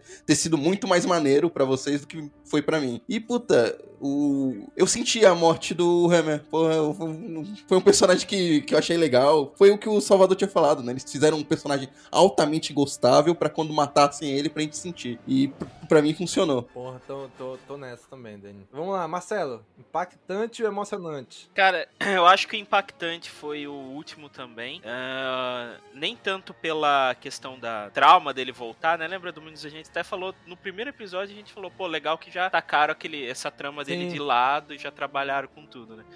Mas eu achei, talvez isso deve acontecer mais vezes em Star Trek, ou já aconteceu, mas eu achei de uma tacada genial, assim, vamos pegar um episódio da série clássica e vamos ver do ponto de vista de outra pessoa a mesma trama. Vamos fazer um remake do negócio, mas que um não afetasse o outro. É legal que Star Trek permite isso, e eu, como fã de Star Wars, tenho um certo ciúmes e que não dá para trabalhar desse jeito na série às vezes também. Porque assim, ah, se a gente vamos fazer um easter egg que remete os antigos, nós vamos repetir os filmes antigos. É, fazer exatamente exatamente a mesma coisa. Eles fazem Star Wars, né, como a gente já debateu várias vezes. No Star Trek, não, deu um gostinho diferente. Deu um arrepio, assim, na introdução do Kirk lá na, na, na Farragut, na época, né? Na, na, ali. Embora eu acho que aquele cara tem mais cara de ser vizinho do Kirk do que ser o Kirk mesmo, sabe? Puta, eu não gostei é, desse ator, não. Não, não, não me pegou.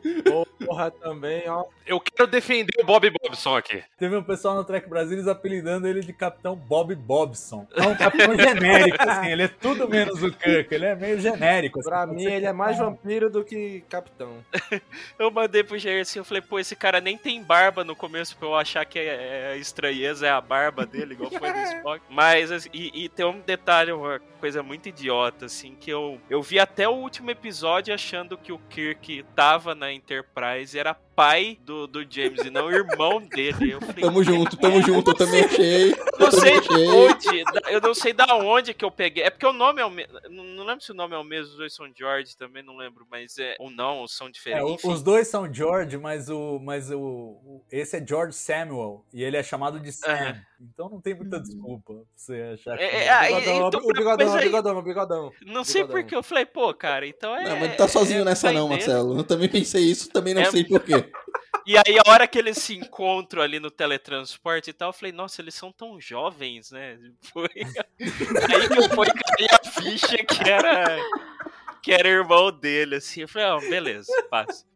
E do mais emocionante, eu acho que. Uh... Ah, o, episódio inteiro não foi assim, mas o final, a conclusão ali do, do arco da filha, do, do Mabeiga lá, eu acho que foi. tocou bastante, assim. Eu falo que a Michael chora pra caralho, assim. É, acho que não tem atriz melhor pra, pra fazer cara de choro igual a Michael, assim, transmitir as emoções. E o, e o doutor, ele tem uma cara de coitado que eu me simpatizo com ele. então ali, a hora que ele. A hora que ele. aquela carinha meio feliz, meio triste, assim, a hora que teve todo o ciclo, que a, a hora que a filha volta, ele chora também. Eu chorei junto, achei bem emocionante. Assim. São histórias muito, assim, bem simples, né? Então não tem um grande arco emocional ainda, né? Mas vamos ver. Emocionado pela Chapel também, coitada, mas. E você, Bruna? O para mim o episódio mais impactante, assim, cara, eu não dormi de noite, foi aquele, não, é, não tô hum, brincando não, é. mas aquele do menininho. Pior que é, que é mesmo. No final, é. cara, que tem o cadáver, gente, sério, aquele episódio foi assim impactante. É, e tipo, cara, ele me fez refletir, né? Porque você viu uma sociedade toda bonita, organizada, você fica, nossa, não tem doença, gente como que pode eles evoluírem tanto e tal, né? E você vê o custo dessa evolução, assim, te faz pensar. E o que ela fala ali, eu inclusive assisti com as minhas filhas, elas ficaram todas assim, né? Delas falaram assim, ela fala, é, não, mas é que, enfim, é que a gente precisa, é, você tá fazendo isso por todo mundo. E ela fala pro capitão, na tua sociedade não tem crianças que morrem por todo mundo? Cara, que, aquela frase me fez pensar. Aquele episódio mexeu muito com a Assim, foi Star Trek puro, assim, de fazer refletir. Foi aquele episódio que você fica, putz, cara. E ele não pôde fazer nada. Foi um episódio que me marcou muito. Para mim foi tanto impactante quanto emocionante. Uhum. E assim, pra não ser clichê, né? Porque o último é muito, muito legal mesmo, eu gostei bastante. Mas um episódio que eu achei muito legal também foi aquele que eles têm o contato com os Gorns, da Lan. Achei bem legal Uhum. a gente ter essa. Ela ver ali como ela sofreu, né? Ela ser a, a caça, né? Aquela coisa ali. E o quanto eles é, foram inteligentes pra poder fugir do, dos caras lá. Eu achei bem bacana. Assim, foi Pra mim, um dos dois mais legais. Fora o último, né? Que foi o, a cereja do bolo. Tudo bem, falta Jair ainda, né? Jair. o- Jair, qual foi o mais emocionante, o mais impactante? Ah, o, o mais emocionante, em termos de, tipo, pegar lá no fundo mesmo, pra mim foi o A Quality of Mercy, que foi o último. Porque eu não tinha, eu não tava assistindo trailer, eu não tava fazendo nada, eu só tava acompanhando o TB ao vivo depois. Aí eu tava escutando o TB ao vivo do episódio 9, né, do All Those Who Wonder, e eu acho que tava o Salvador, eu não lembro, acho que era o Gobi que tava junto e mais alguém. E eles começaram a falar do, do trailer do último episódio e... A gente avisou. A gente, a gente avisou. Você, olha, quem não quer mais saber do próximo. Não, mas, cara, eu É, não tô reclamando. não Não, não tô, não é uma sai. reclamação, não é uma reclamação. E graças a Deus vocês falaram, cara, porque aí vocês falaram, puta, a gente. Vocês vieram com a teoria que vocês achavam que ia ser uma regravação. é, Nossa, como que é o nome da, da série Balance original? of Terror? Balance of Terror. Que não é dos meus favoritos, justamente pelo fato de que eles mudam totalmente o funcionamento da Enterprise só pra fazer aquele, aquele episódio funcionar. E eu fui assistir Balance of Terror com a minha esposa, que ela nunca assistiu nada da, da série original, além dos filmes, justamente um dia antes. E ver tudo aquilo, acho que o, Domingos falou, só a abertura toda vez eu falo junto, no tempinho certinho do pai. Sim, que também, também. eu- minha esposa morre de dar risada do meu lado. Eu falo também junto quando a gente assiste TNG. Então, pra mim, enquanto fã, foi o mais emocionante. Rever todas aquelas cenas feitas como, como hoje. Mais impactante, vou copiar da Bruna, que realmente aquele lá foi. Eu, eu tinha pensado inicialmente no Elysian Kingdom, né? Que. Muito criativo, eu achei transformarem a. transformarem a Enterprise num pseudo Senhor dos Anéis ali. Uhum. Mas. Mas o, o Lift Us Where Suffering Cannot Reach foi. Aquilo lá foi. Ver aquela criança morrer foi. Foi pesado. Um soco no estômago. Foi um soco no estômago. Aquilo lá foi realmente o mais impactante. Nossa, pra mim foi quando eu tava assistindo aquele episódio. Realmente, pra mim também foi mais impactante. Eu assistindo e vendo. Pô, eu me solidarizando com o pai. Pô, eu falei, pô, eu não quero que meu filho fique lá. Eu quero meu filho. Meu filho. Não é o filho do planeta inteiro. Tal. E aí, porra, e no final, quando tu descobre o porquê que ele realmente queria tirar, que a criança não sabe o que vai acontecer. E ela vai descobrindo. Ela vê o negócio passando do lado dela assim. E ela começa a abrir o olho. E aí o pai que vai lá e levanta. Nossa, Cara, eles mostraram o cadáver. Eles mostraram o cadáver. Cara, aquilo foi extremamente impactante. Eu, eu, eu acho que eu nunca botei um olho tão grande assistindo uma, uma série assim. Eu, meu Deus, não acredito. E, e a criança morreu. A próxima morreu. E não conseguiram salvar. Morreu. Eu falei, cara, esse de longe, de longe, disparado, foi o que mais me impactou. E o mais emocionante também de fazer, assim, chorar, de me emocionar, foi a despedida do Hammer. Porque eu, eu me. Como assim? Eu, eu gosto muito, que eu já falei, de personagens assim. Né? Eu me identifico muito com personagens assim que se dão como sacrifício pelo bem de muitos. né? Então eu gosto de personagens assim. Então, porra, quando eu vi o Hammer ali, eu falei, porra, não acredito que eu fiz com o Hammer, não, não. Porra, e aí ele vai, ele sai ali na parte de, de trás da nave dele. Ah, agora tá um clima parecido lá com o meu planeta. Aí ele vai e se joga. Nossa, aquilo ali foi, foi muito emocionante. Pegou realmente no, no coração. Então, pra mim, o mais impactante foi o do menino lá, do primeiro servidor. E o mais emocionante foi a morte do Hammer. É, coincidentemente, são dois episódios que ah, eles se sacrificam por um bem maior. Sim, com, com... Um voluntariamente, outro não.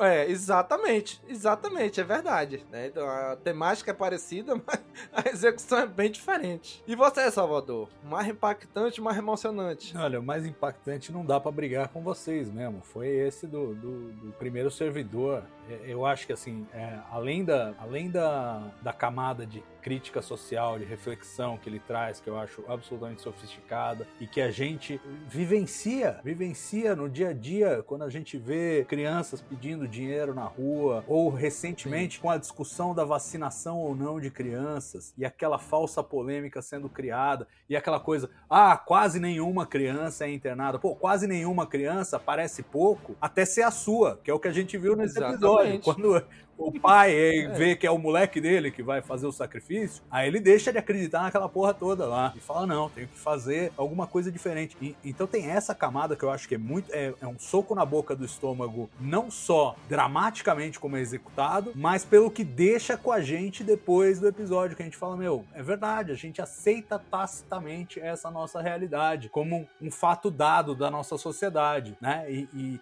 e é preciso ter a mentalidade para mudança. Então acho que faz a provocação certa, com o nível de potência emocional certo, e eu queria destacar o Pike nesse episódio. Bom, primeiro que assim, desde o começo, quando ele tá todo amorzinho lá, a gente, como audiência, tá falando, vai dar merda isso aí, vai dar merda, vai dar merda, é igual a Una lá no episódio 3. Vai dar merda, vai dar merda, vai dar merda. Então a gente tá esperando vir. De certa maneira, quando ele é levado lá e a mulher leva ele para acompanhar a cerimônia da ascensão do primeiro servidor, a gente tá na frente dele. A gente já sabe que vai dar merda e ele não. Pai que ainda não. Pai que ainda tá meio em negação, meio. E a atuação do Anson Mount, quando ele se dá conta do que vai acontecer e tem aquele momento Kirk, que ele uhum, tenta resolver é. na porrada e não, que é isso, caralho, não sei o que, não sei o que lá. E claro, não consegue, é rendido no final e acontece tudo que acontece. Eu achei achei emblemático pelo seguinte: o Jair destacou, e é verdade, que o, o pai que ele é o Boy Scout, né? Ele é, ele é como é dito no, na, na, série lá. Ele tem até no, no, no registro lá na Frota Estelar, o apelido dele é escoteiro, porque ele segue as regras mesmo, tal, não sei o quê. Mas ele segue as regras não do jeito frio que o Picard fazia. O Picard é assim, mas capitão, vão morrer milhões de pessoas nesse planeta. Sinto muito. Número um, a primeira diretriz impede que a gente mexa em qualquer coisa. E ele aceitava a regra e falava, não, ó, é triste e tal, mas é fazer o quê? É, nós não estamos aqui para bancar Deus e é a vida. Era um pacifista como o Pike, mas não tinha nenhum, é, nenhum impulso moral de intervencionismo em outras culturas. Já o Pike, eu sinto que ele vem de um lugar que ele é pacifista como o Picard, mas ele não é o cara que subscreve as regras cegamente. Então, por exemplo, nesse, nesse episódio, tá na cara que se ele tivesse o poder, ele ia mandar a primeira diretriz pro saco e ia atropelar todo mundo lá e ia acabar com aquele negócio. Como mandou no primeiro episódio, né? Como mandou no primeiro episódio. Como, ele fez no primeiro Exato. episódio. Que é um pouco da diplomacia cowboy ali do século 23, que eu acho que tá bem representada nele. Então, de certa maneira, ele combina elementos do Kirk e do Picard e, e faz um amálgama muito interessante que é muito bem representado nesse episódio. Né? Que ele, ele respeita a, a lei do outro planeta até a página 7, quando aparece um absurdo e fala: não, peraí. E ele tava impotente. E o que a gente termina naquele episódio é com ele completamente impotente. Ele olhando pra estrela estrela no quarto dele falando que merda. E a gente igual, que merda, que merda, e é uhum. isso e acabou o episódio. Vai dormir com um barulho desse. Então, assim, mais impactante, sem dúvida, sem dúvida esse episódio. Mais emocionante, para mim, foi o que resolve o arco do, do Mibenga com a filha, o, o, oitavo, porque eu tenho uma tese pessoal de que a menina morreu ali. Ela uhum. morreu, na verdade. Não é que ela acendeu, virou uma forma de energia e tal. Para mim, o, ele teve uma experiência espiritual de aceitação da perda da filha, porque se vocês repararem, ninguém tem memória dos eventos. Até o Hammer, que acompanhou com ele consciente, no final tem uma perda de memória e não lembra do que aconteceu. Então ninguém sabe o que aconteceu, exceto o que ele vivenciou. E no começo do episódio, ele tem um acidente lá, ele tentando é, descobrir a cura tal, e o negócio explode na cara dele. Vai na cara dele lá. Um, e aí eu fico me perguntando, será que o que apagou o resto da tripulação não fez ele alucinar naquele naquele momento, toda aquela, aquela trama aconteceu num estado alterado de consciência do próprio Mibenga. E ele tem que lidar com a perda da filha. E eu acho que a gente vê de uma forma muito poética, porque se você está com uma disposição para o, o imaginário, para o fantástico, você fala, ah, tudo bem, ela foi para um lugar melhor. Que é o que muitas pessoas, para lidar com a morte de seus entes queridos, falam rotineiramente. Ela foi para um lugar melhor. Ela tá, ela tá bem, ela tá olhando por você, ela tá. E assim, e de um jeito ou de outro, você acreditando que foi isso que aconteceu ou não, ele tem que se despedir da filha. Ele tem que reconhecer que a existência dele com a filha é algo que acabou naquele episódio. E isso eu acho que para todo mundo que é pai, é extremamente difícil. De, e ele, é, o, o, o, o Babs, é, como me benga ali, ele traduz muito bem esse sentimento também. A gente vê que ele está ele tá dividido entre deixar a filha ir e não deixar a filha ir. E, e, e, e por egoísmo, prender ela naquela, naquela não vida, que é ficar presa no, no transporte só para ele sentir que ela não morreu. Né? Então, o, o sacrifício que ele faz é um, é, um, é um sacrifício diferente. É o sacrifício de eu preciso abdicar da coisa que tem mais valor no mundo para mim, que é a minha filha, porque é melhor que ela tenha instantes de felicidade do que ela sobreviva a mim presa nesse teletransporte e não tenha uma vida de fato. Uhum. É uma escolha profunda e tocante. E tudo isso embrulhado num lacinho de fantasia para nós, né? Então, assim, um episódio de uma sensibilidade, de uma. De um... E a falava isso, né? Pai, eu não, não sei o que. A menina dava esses, esses toques para ele, né? Ah, pai, eu tenho que entrar de novo. Ah, pai, mas é. eu tenho que.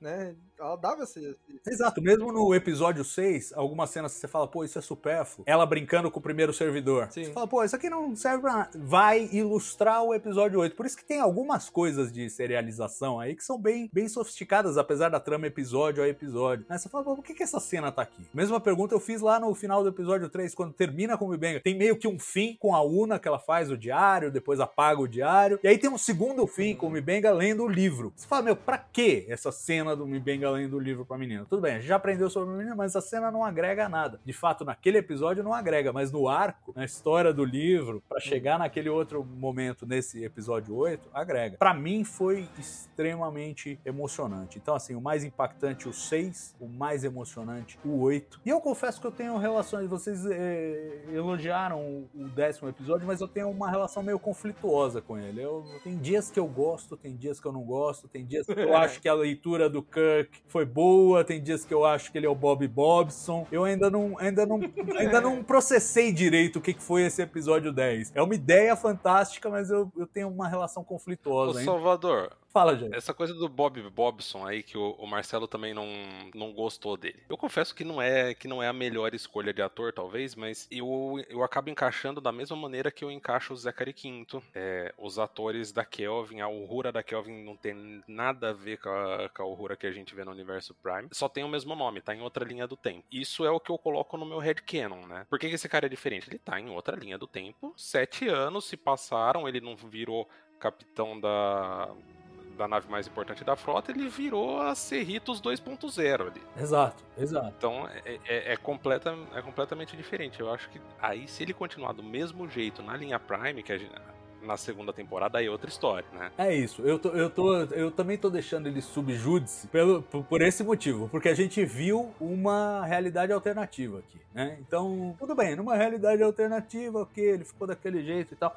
E eu nem acho ele péssimo. É que eu acho que, assim, é muito difícil, é muito difícil mesmo você tentar fazer um Kirk divorciado do Shatner. É muito difícil. Sim. É muito difícil. A gente vê que tanto o Quinto em, em, na, na, linha Kelvin, quanto o, o, o Ethan Peck aqui em Discovery e em Strange New Worlds, eles tentam pegar alguns maneirismos do Leonard Nimoy. Eles, eles, eles, tentam se apropriar. Acho que o Ethan Peck faz isso ainda melhor que o Queen. É, trazer um pouco do, do, da atuação original. Aqui, com o Kirk, por uma opção do ator e dos produtores, ele decidiu que não. Então, a primeira vez, quando me perguntaram, você viu o Kirk lá? Eu falei, eu vi o Kirk, mas eu não vi o Shatner. E isso é um fato. Ele realmente ele não emula o Shatner em nenhum uhum. momento. Agora, aí cria o conflito na minha cabeça. Como é que alguém vai interpretar o, o Kirk Kirk, é, e tudo bem nessa linha do tempo alternativa, mas na segunda temporada teremos o Kirk jovem. Como é que ele vai interpretar o Kirk sem o Shatner para se tornar o Kirk que é o Shatner? Aí já cria um certo ruído na minha cabeça. E, e eu acho que o Chris Pine conseguiu trazer um pouco mais dos maneirismos, dos Shatnerismos, é, pro, pro Kirk dele, embora fosse uma outra linha do tempo, do que eu desconfio que o Paul Wesley vá fazer com, com esse Kirk. Mas mantenho o subjúdice, vamos ver o Tenente Kirk na segunda segunda temporada. Quem sabe eu consigo enxergar vislumbres ali do, do, do, do um Kirk desabrochando pro Kirk do Shatner e aí tudo estará perdoado.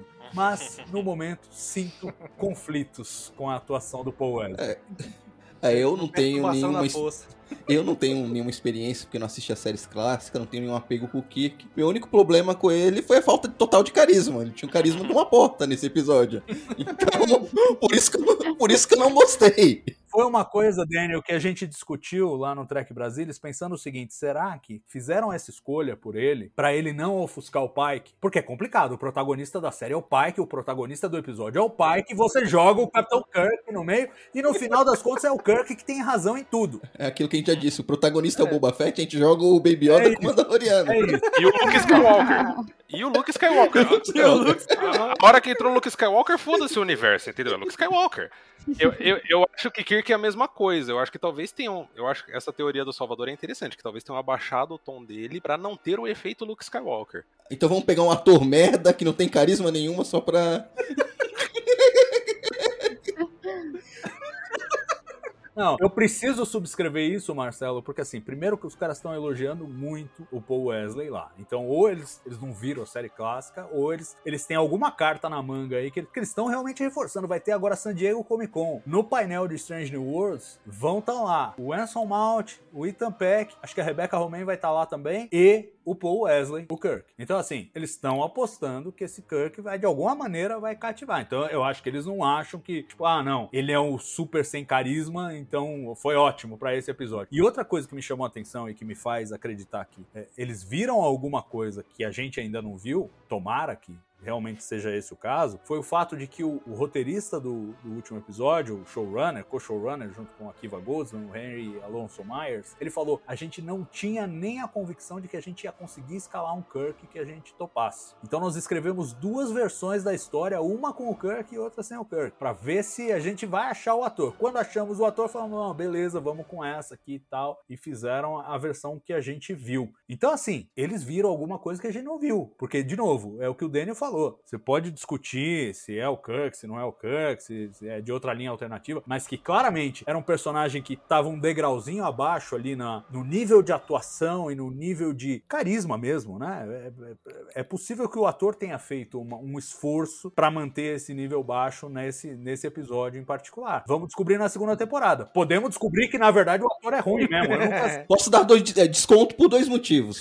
Ele pode não ter atuado tão bem, tá meio assim deslocado, porque o elenco já estava todo reunido gravando nove episódios, ele entrou nesse e podia estar tá meio deslocado. E eu vou dar o crédito da dúvida, porque o ator que faz o Pike foi uma porta lá no Inumanos e mandou super bem agora. Então, eu acho que há espaço para fazer alguma coisa melhor. Acho a tua lembrança muito oportuna, Daniel, porque assim, às vezes a gente esquece que os atores fazem o que os caras mandam eles fazerem, entendeu? Ainda mais quando chega assim um ator convidado, porque ainda se é o ator, tipo, Anson Mount fez 30 episódios como Pike, aí chega um diretor convidado da semana e o diretor quer que ele faça diferente, ele fala, não, me desculpa, eu tô aqui fazendo há 30 episódios, é desse jeito que eu tenho que fazer. Mas ele como um ator convidado, chegando ali para fazer um episódio na primeira temporada e depois na segunda temporada vai ser outra coisa. É, o cara não tem esse jogo de cintura, ele fez o que foi pedido dele. Agora, pode ser que ele tenha feito o que foi pedido dele e que ele não tenha mais alcance. Ele só saiba fazer a porta do Inumanos, que ele não saiba fazer o pai. Pode ser, por outro lado, que ele saiba fazer o Pike. Eu, como não assisti The Vampire Diaries, que é a série que ele supostamente teria feito um grande sucesso e tal, eu não tenho como dizer. Eu, eu vou esperar para ver o que, que é esse Kirk da segunda temporada, por isso está Aí chega, chega, meu, chegar a segunda temporada lá e Mas... o Pike fala assim: é, o que, que você acha que a gente deve fazer, Kirk? Ele vira e fala, let them die. Aí você tá tranquilão, né? Aí a gente fala, não, é isso mesmo. Ou ele começa a fazer aqueles ah, aqueles que ele faz, assim, quando ele tá. É, isso tem que ter. Isso tem que ter demais. Nossa, isso, ah, eu, ia, eu ia investir no overacting ali total. Só Aliás, pra ter aquele easter egg, assim, sabe? É. Não, e tem. E eu acho que Strange New Worlds também soube brincar com isso nessa primeira temporada. No, no quinto, abertura do quinto episódio, quando a gente tem a reencenação da luta do, do Kirk e do, do Spock com, com as armas vulcanas lá, em Vulcano, é, do casamento combate lá. E a gente tem a reencenação e é o Spock contra o Spock. Pô, e a musiquinha. você ouve a musiquinha e fala: não, para tudo. para tudo. Esses caras brincam com o meu coração, assim não pode. E, e, e, é muito gostoso essa coisa do tipo: é, nós vamos ser meio over aqui, mas você vai entender por quê. E você vai gostar. Então, nesse mesmo espírito, claro que eu quero um Kirk que em algum momento, não precisa ser sempre, mas em algum momento ele faça uma coisa que vá ser um pouco Shatner. Tem que ter, tem que ter. então, gente Já estamos aí já com boas duas horas aqui de gravação. Queremos agradecer a presença de todo mundo que tá aqui, né? Deu sua contribuição sobre a primeira temporada de Strange New Worlds. Já estamos aí agora no, na expectativa para a segunda. Salvador, muito obrigado por estar aqui com a gente de novo. E faça seu jabá. Onde é que o pessoal pode te encontrar aí pelas internet? Boa, Domingos. Olha, foi um prazer, como sempre, bater um papo com vocês. Olha, falamos duas horas e tanto, mas eu achei até que foi pouco, viu? Porque é, o papo rende mesmo e a gente vai trazendo as outras coisas, mistura com Star Wars, faz uma batida. Vou aproveitar para fazer então o meu jabá, que a gente começou lá no Trek Brasilis, a exemplo de vocês. Vamos lá, agora, é agora, é agora, bom agora. E bonito exemplo de vocês que estão falando de Star Trek no podcast de Star Wars a gente resolveu fazer o nosso podcastzinho de Star Wars também. Toda semana sai lá um resenha Jedi, a gente falando de vários assuntos. A gente cobriu Kenobi, é, os, os, os, seis episódios, e agora nesse ato estamos resgatando algumas outras produções. Falamos de Clone Wars é, 2D, que entrou no Disney Plus agora. Pretendemos fazer mais alguns episódios de resgate até voltar a episódios inéditos com Endor. E dali pretendemos fazer aí a resenha semanal também do, do que for saindo de Star Wars novo. É, tá sendo uma experiência bem bacana. Eu, Gustavo Gobi, Murilo Von Groll, eles vêm mais do terreno Star Wars, eu venho do terreno Star Trek, mas eu sou velho, né? Então deu tempo de assistir tudo também.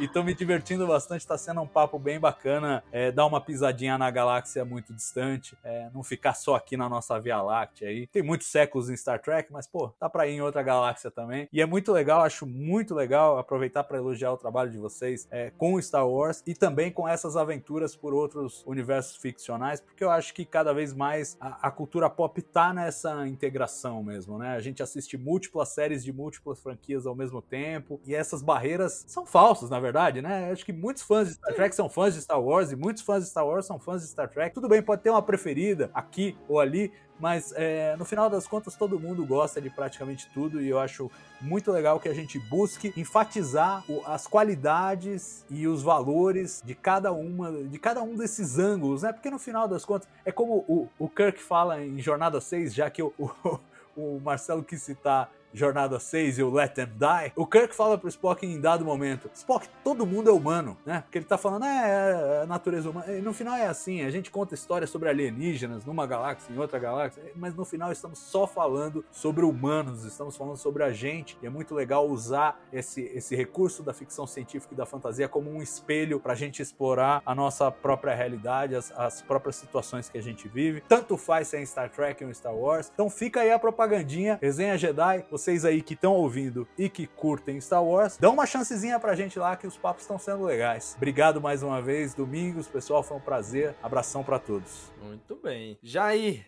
Conte aí pra gente, Jair. Onde é que a galera pode te achar aí pela internet? Cara. Ou tu tá sozinho ainda lá em. eu tô, eu tô, tô sozinho, tô. Vocês podem me achar olhando as coisas que eu e o Marcelo publicamos vez em quando lá no g10center.com.br, uh, é, duas vezes no ano. A gente ainda não achou um, um Murilo Von Groll que seja que tenha 15 anos e esteja super empolgado. A gente já é mais velho, não tem todo esse tempo do mundo. Rapaz, você não sabe o que você está falando. Você não sabe o que você está falando. É.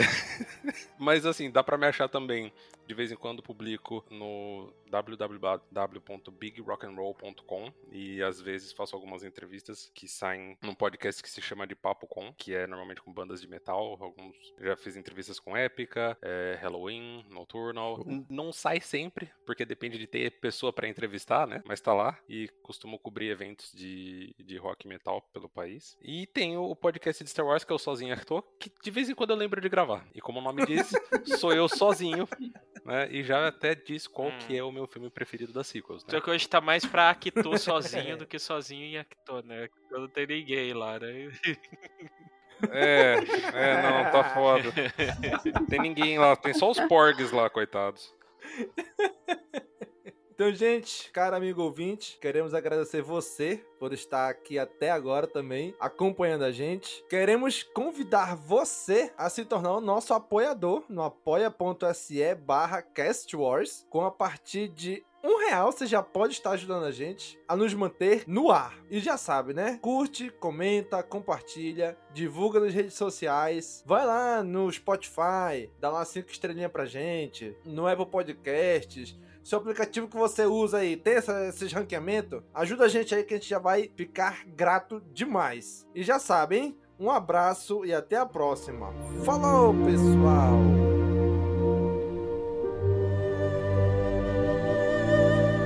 Esse podcast faz parte da Cast Wars Podcast Network.